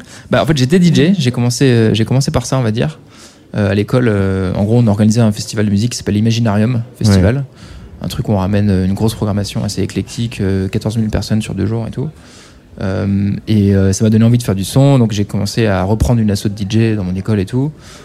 Euh, et donc j'ai mixé pendant 3-4 ans avant de me dire bah c'est bien de mixer mais c'est quand même cool de pouvoir vraiment jouer sur scène et de faire tes propres sons, euh, ça va, ça va plus loin. On va écouter euh, Malachite, Malachite, comment on dit Je, sais Je pense qu'on dit Malachite. Ma- Après, tu dis comme tu veux. Tu te fais plaisir. C'est quoi cette pierre? T'as étudié un peu T'as fait Bah, tes devoirs? pas spécialement celle-là, je sais que c'est une pierre qui est extrêmement dure, mais c'est à peu près tout. Euh, Donc c'est Lead Stand sur la Tsuga Radio.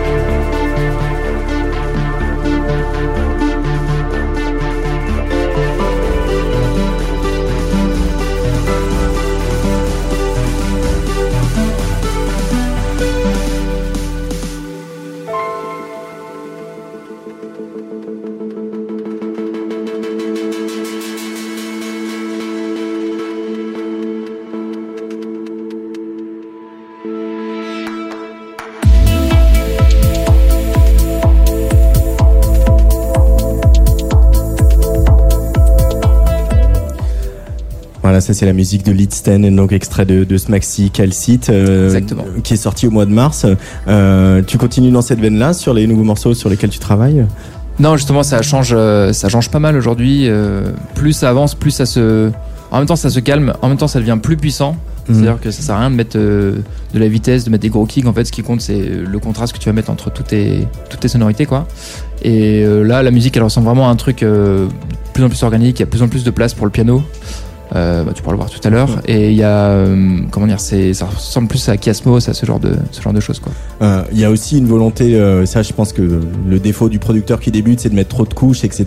Et au bout d'un moment quand on prend de l'expérience c'est justement d'en enlever, d'arriver à Clairement. savoir ce qu'on enlève, ce qu'on garde et de trouver là où est l'équilibre du morceau. Ouais, carrément. Il y a le, il y a cette histoire d'équilibre. Il y a surtout le, c'est pas forcément trop de couches. C'est comment tu mets les niveaux de chaque couche. Parce que tu peux en mettre, enfin, souvent des, des sons qui paraissent extrêmement simples. En fait, il y en a quand même pas mal. Ouais. C'est juste que c'est bien dosé. C'est, c'est juste qu'il faut au bon endroit. Et, et ça, ça met du temps et ça viendra avec le temps, quoi. Mais... Et du coup tu travailles beaucoup en ce moment, euh, tu composes beaucoup. euh, Ouais. Maintenant que la vie a un peu repris où on est peut-être moins enfermé dans Euh, bah, en fait, son ordi? Justement, j'ai beaucoup composé pendant, pendant un an. Là, j'ai fait une petite pause parce que j'ai déménagé, ça a pris du temps, beaucoup de travaux et tout. Mais, euh, mais là, ça repart, ça repart à fond. J'ai plein de trucs à venir. Je pense que je vais avoir l'équivalent de au moins, au moins un bon album euh, de près que je vais plutôt décomposer en plusieurs EP sur, sur l'année qui arrive. En tout cas, on va suivre euh, tout ça sur la Tsugi Radio. Et puis, on est là tout à l'heure euh, pour ton live ici au Crossroads à, à minuit et demi, euh, salle Henri Ouattremé. Euh, et on te souhaite bonne chance et Eh bonne ben, route. Et on espère qu'on va se recroiser. Eh ben, j'espère aussi, Pour la carrément. suite. en tout cas, Merci d'être euh, passé par ce micro. Place des fêtes en, en direct du Crossroads, c'est presque fini. Mais le studio de Tsugi Radio sur le parking de la cave aux poètes reste en place car demain à 10h, la matinale la plus douce du PAF fait sa rentrée. Jean Fromageau est en train de préparer les viennoiseries. Lolita Mang choisit les meilleurs grains de café pour vous retrouver ici à Roubaix avec Club Croissant.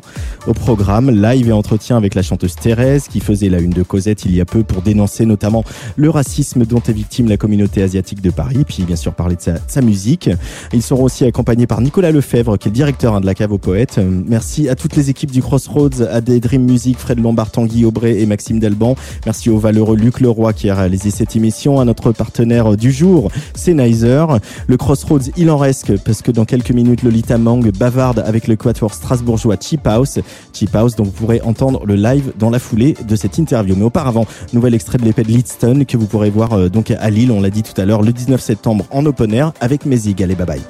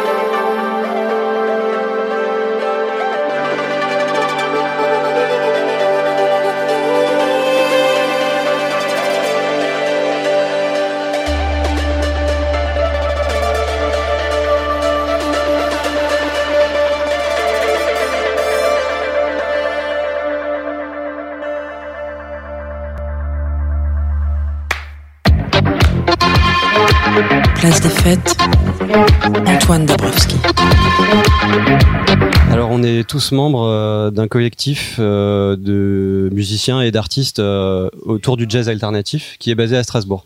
Le nom de ce collectif c'est Omesis. C'est un collectif avec lequel on organise régulièrement des soirées depuis 2016 si je me trompe pas. Des soirées mensuelles et même un festival où on a fait la première édition en 2019 juste avant tu sais quoi. Et du coup l'idée de ces soirées c'est de puiser dans le dans le vivier qu'est le collectif pour euh, faire des créations autour d'un thème ou autour d'une esthétique. euh.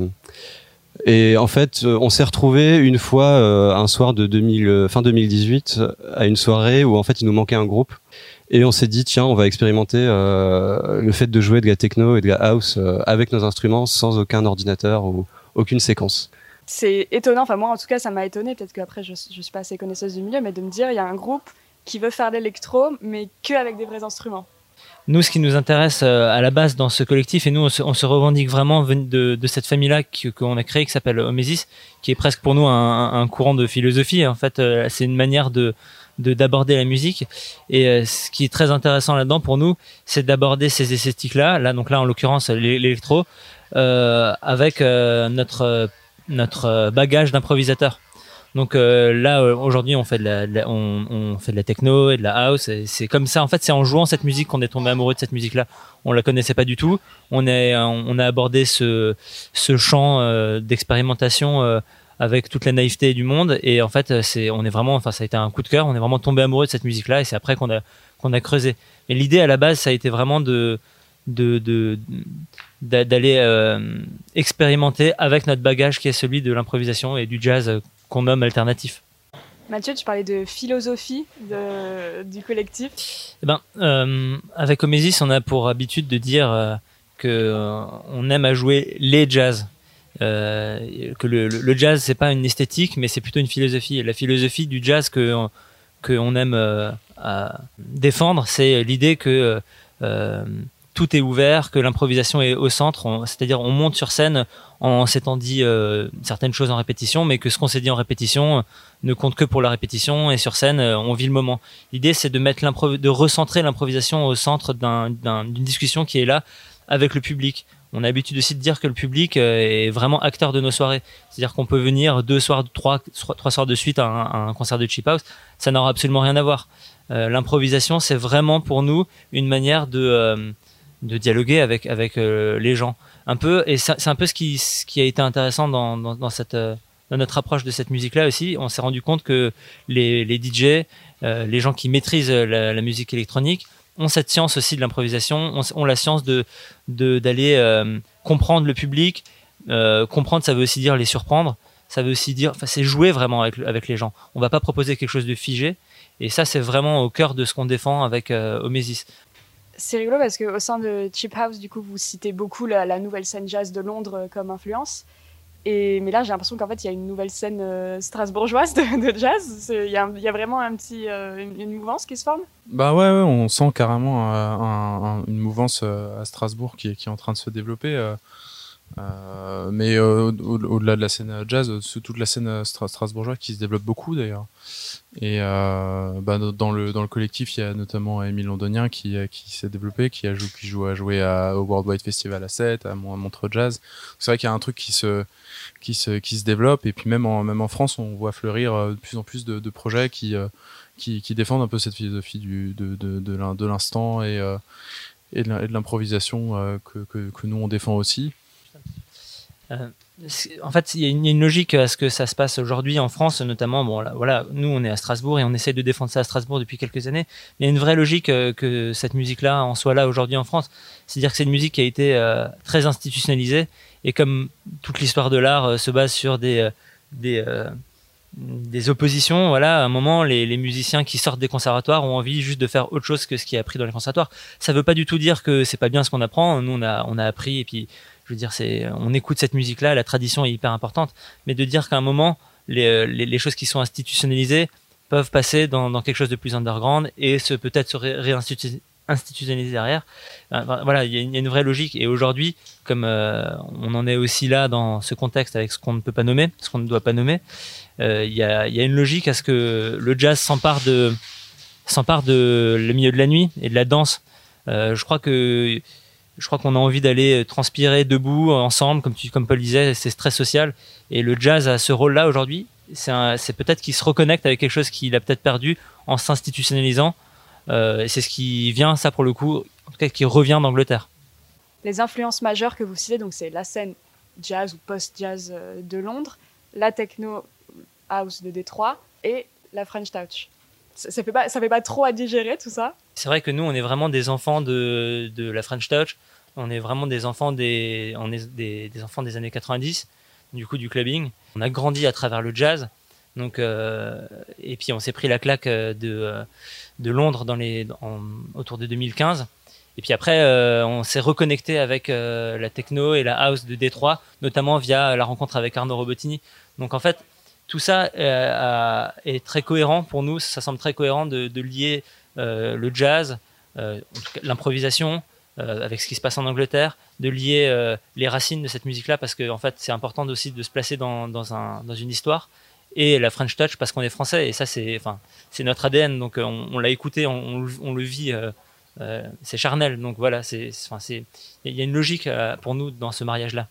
Tu parles de Arnaud Robotini, ça tombe bien.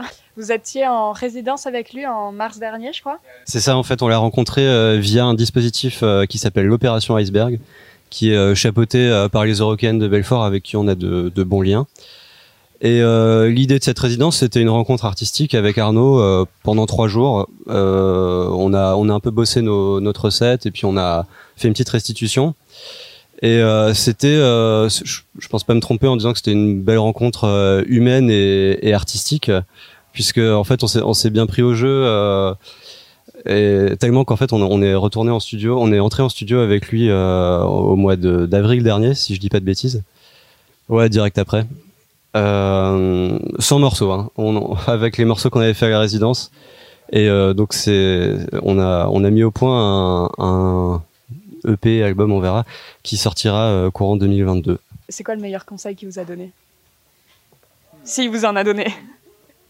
je sais pas si c'est un conseil, mais en tout cas, euh, ce qui est, ce qui, ce qui, dé- ce qui dégage en fait, c'est le l'histoire de la musique et de l'art. Enfin, c'est très important euh, dans son discours de se placer. En fait, ce qui, ce qui a été important pour nous euh, dans cette rencontre-là, c'est de, de comprendre qu'on a une vraie légitimité en tant que musicien de jazz de s'intéresser à ces musiques-là aujourd'hui. C'est-à-dire qu'il y a un retour aux sources, c'est-à-dire que les, les premiers euh, DJ de Détroit euh, ont une culture du jazz qui est absolument incroyable. C'est aussi une, claque qu'on s'est pris quand on s'intéressait à cette musique-là. Bien souvent, les, les DJ ont une meilleure connaissance du jazz que les jazz eux-mêmes. Et ça, ça a été une révélation. Donc, euh, pour, les, les, hum, les DJ s'intéressent à cette musique-là. Et euh, on arrive quelque part, à, je dirais pas au bout de, de cette, de cette démarche-là de DJ, mais mais euh, euh, il y a, une vraie logique à ce qui se reconnecte avec des instrumentistes aujourd'hui après avoir creusé pendant ben, maintenant quasiment 30 ans euh, la musique électronique. Donc c'est pas un conseil, mais c'est, ça a été ces discussions qui ont dit en fait oui, on est légitime en tant que jazzeux de, de s'intéresser à ça. On va revenir, au- enfin revenir. On va aller sur cette question du nom du groupe. J'ai lu que c'était une histoire de vélo. Le nom a surtout un, vrai, sens. On lui, a, on, lui a, on lui a donné un vrai sens en, travaillant sur cette musique. Parce que. euh, parce qu'il y a, comme, dit comme disait Mathieu tout à l'heure, un retour aux sources dans le fait de, dans le fait de, jouer cette musique avec des instruments. C'est-à-dire qu'à la, à la base, les DJs sont servis d'une musique. Des, on samplait des, des, instruments et des, et des, euh, morceaux, des morceaux en fait pour, euh, pour en faire des morceaux club et une nouvelle musique. Et nous, on refait le chemin, un peu le chemin inverse, quoi. Et, euh, et donc, il y a un peu un côté, euh, un, côté euh, euh, décalé à reprendre, à, à prendre la house dans, à contre-pied, en fait, à reprendre le- la construction de la house à contre-pied. À quoi ça ressemble Chip House sur scène? Bah, Chip House sur scène, c'est déjà euh, quatre euh, musiciens instrumentistes. Chip House sur scène, c'est pas d'ordinateur, c'est une énergie assez brute, c'est euh, un partage, c'est de la transpiration. Chip House sur scène, c'est tout et n'importe quoi, puisque c'est euh, c'est au gré de, de ce qui se passe sur le moment. Chip House sur scène, c'est beaucoup de, de danse, c'est un partage, c'est de la communication. C'est beaucoup d'énergie. Je pense que c'est un mot qui revient aussi souvent dans, dans, dans, dans les rapports qu'on nous fait après les concerts. Voilà, Chip House sur scène, c'est un peu tout. C'est le jazz et c'est la techno à la fois. Vous transpirez beaucoup quand vous sortez de scène. euh. L'intérêt, c'est que tout le monde transpire quand on sort de scène, autant que le public. Les murs, euh, le sol. Est-ce que euh, vous voulez rajouter un truc? Il y a un message à faire passer hyper important. euh. Moi, en fait, on a, on a, on a pour habitude de, via, notre collectif, d'inciter les gens à être curieux, parce que c'est très important. C'est ce qui a fait, euh, c'est ce qui a fait Cheap House. C'est d'avoir aucun préjugé, d'y aller et de, de se laisser euh, la possibilité de tomber amoureux de quelque chose et de creuser après. Donc, euh, la curiosité, je pense que c'est ce qui, c'est ce qui nous anime, c'est ce qui nous relie et c'est ce qu'on défend avec Omesis.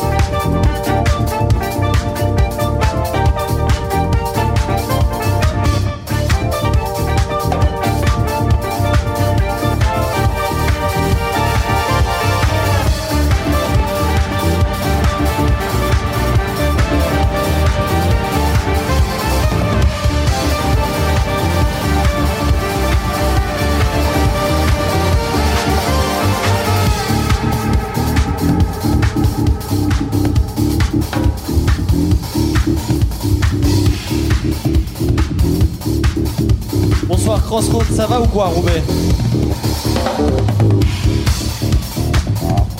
On est Cheap House, on vient de Strasbourg, ça fait très plaisir d'être avec vous.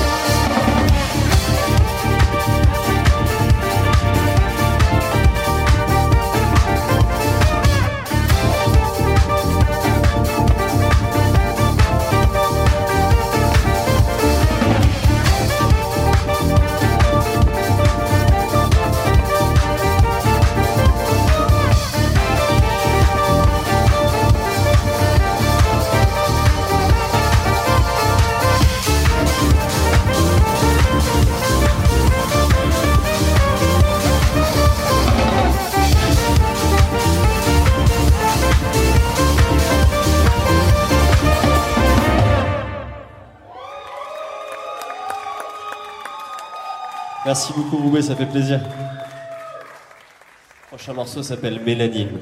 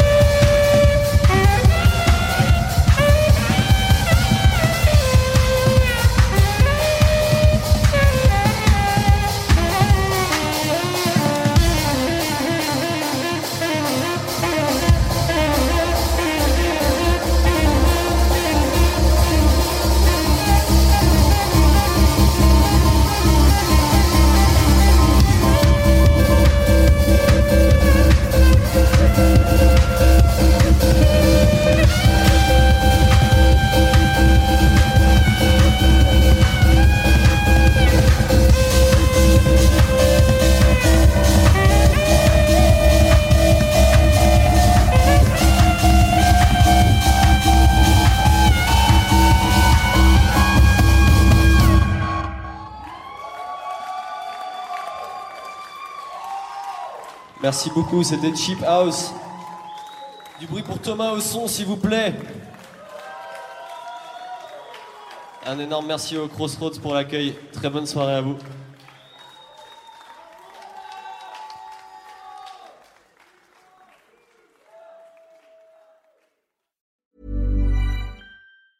Hey, it's Danny Pellegrino from Everything Iconic.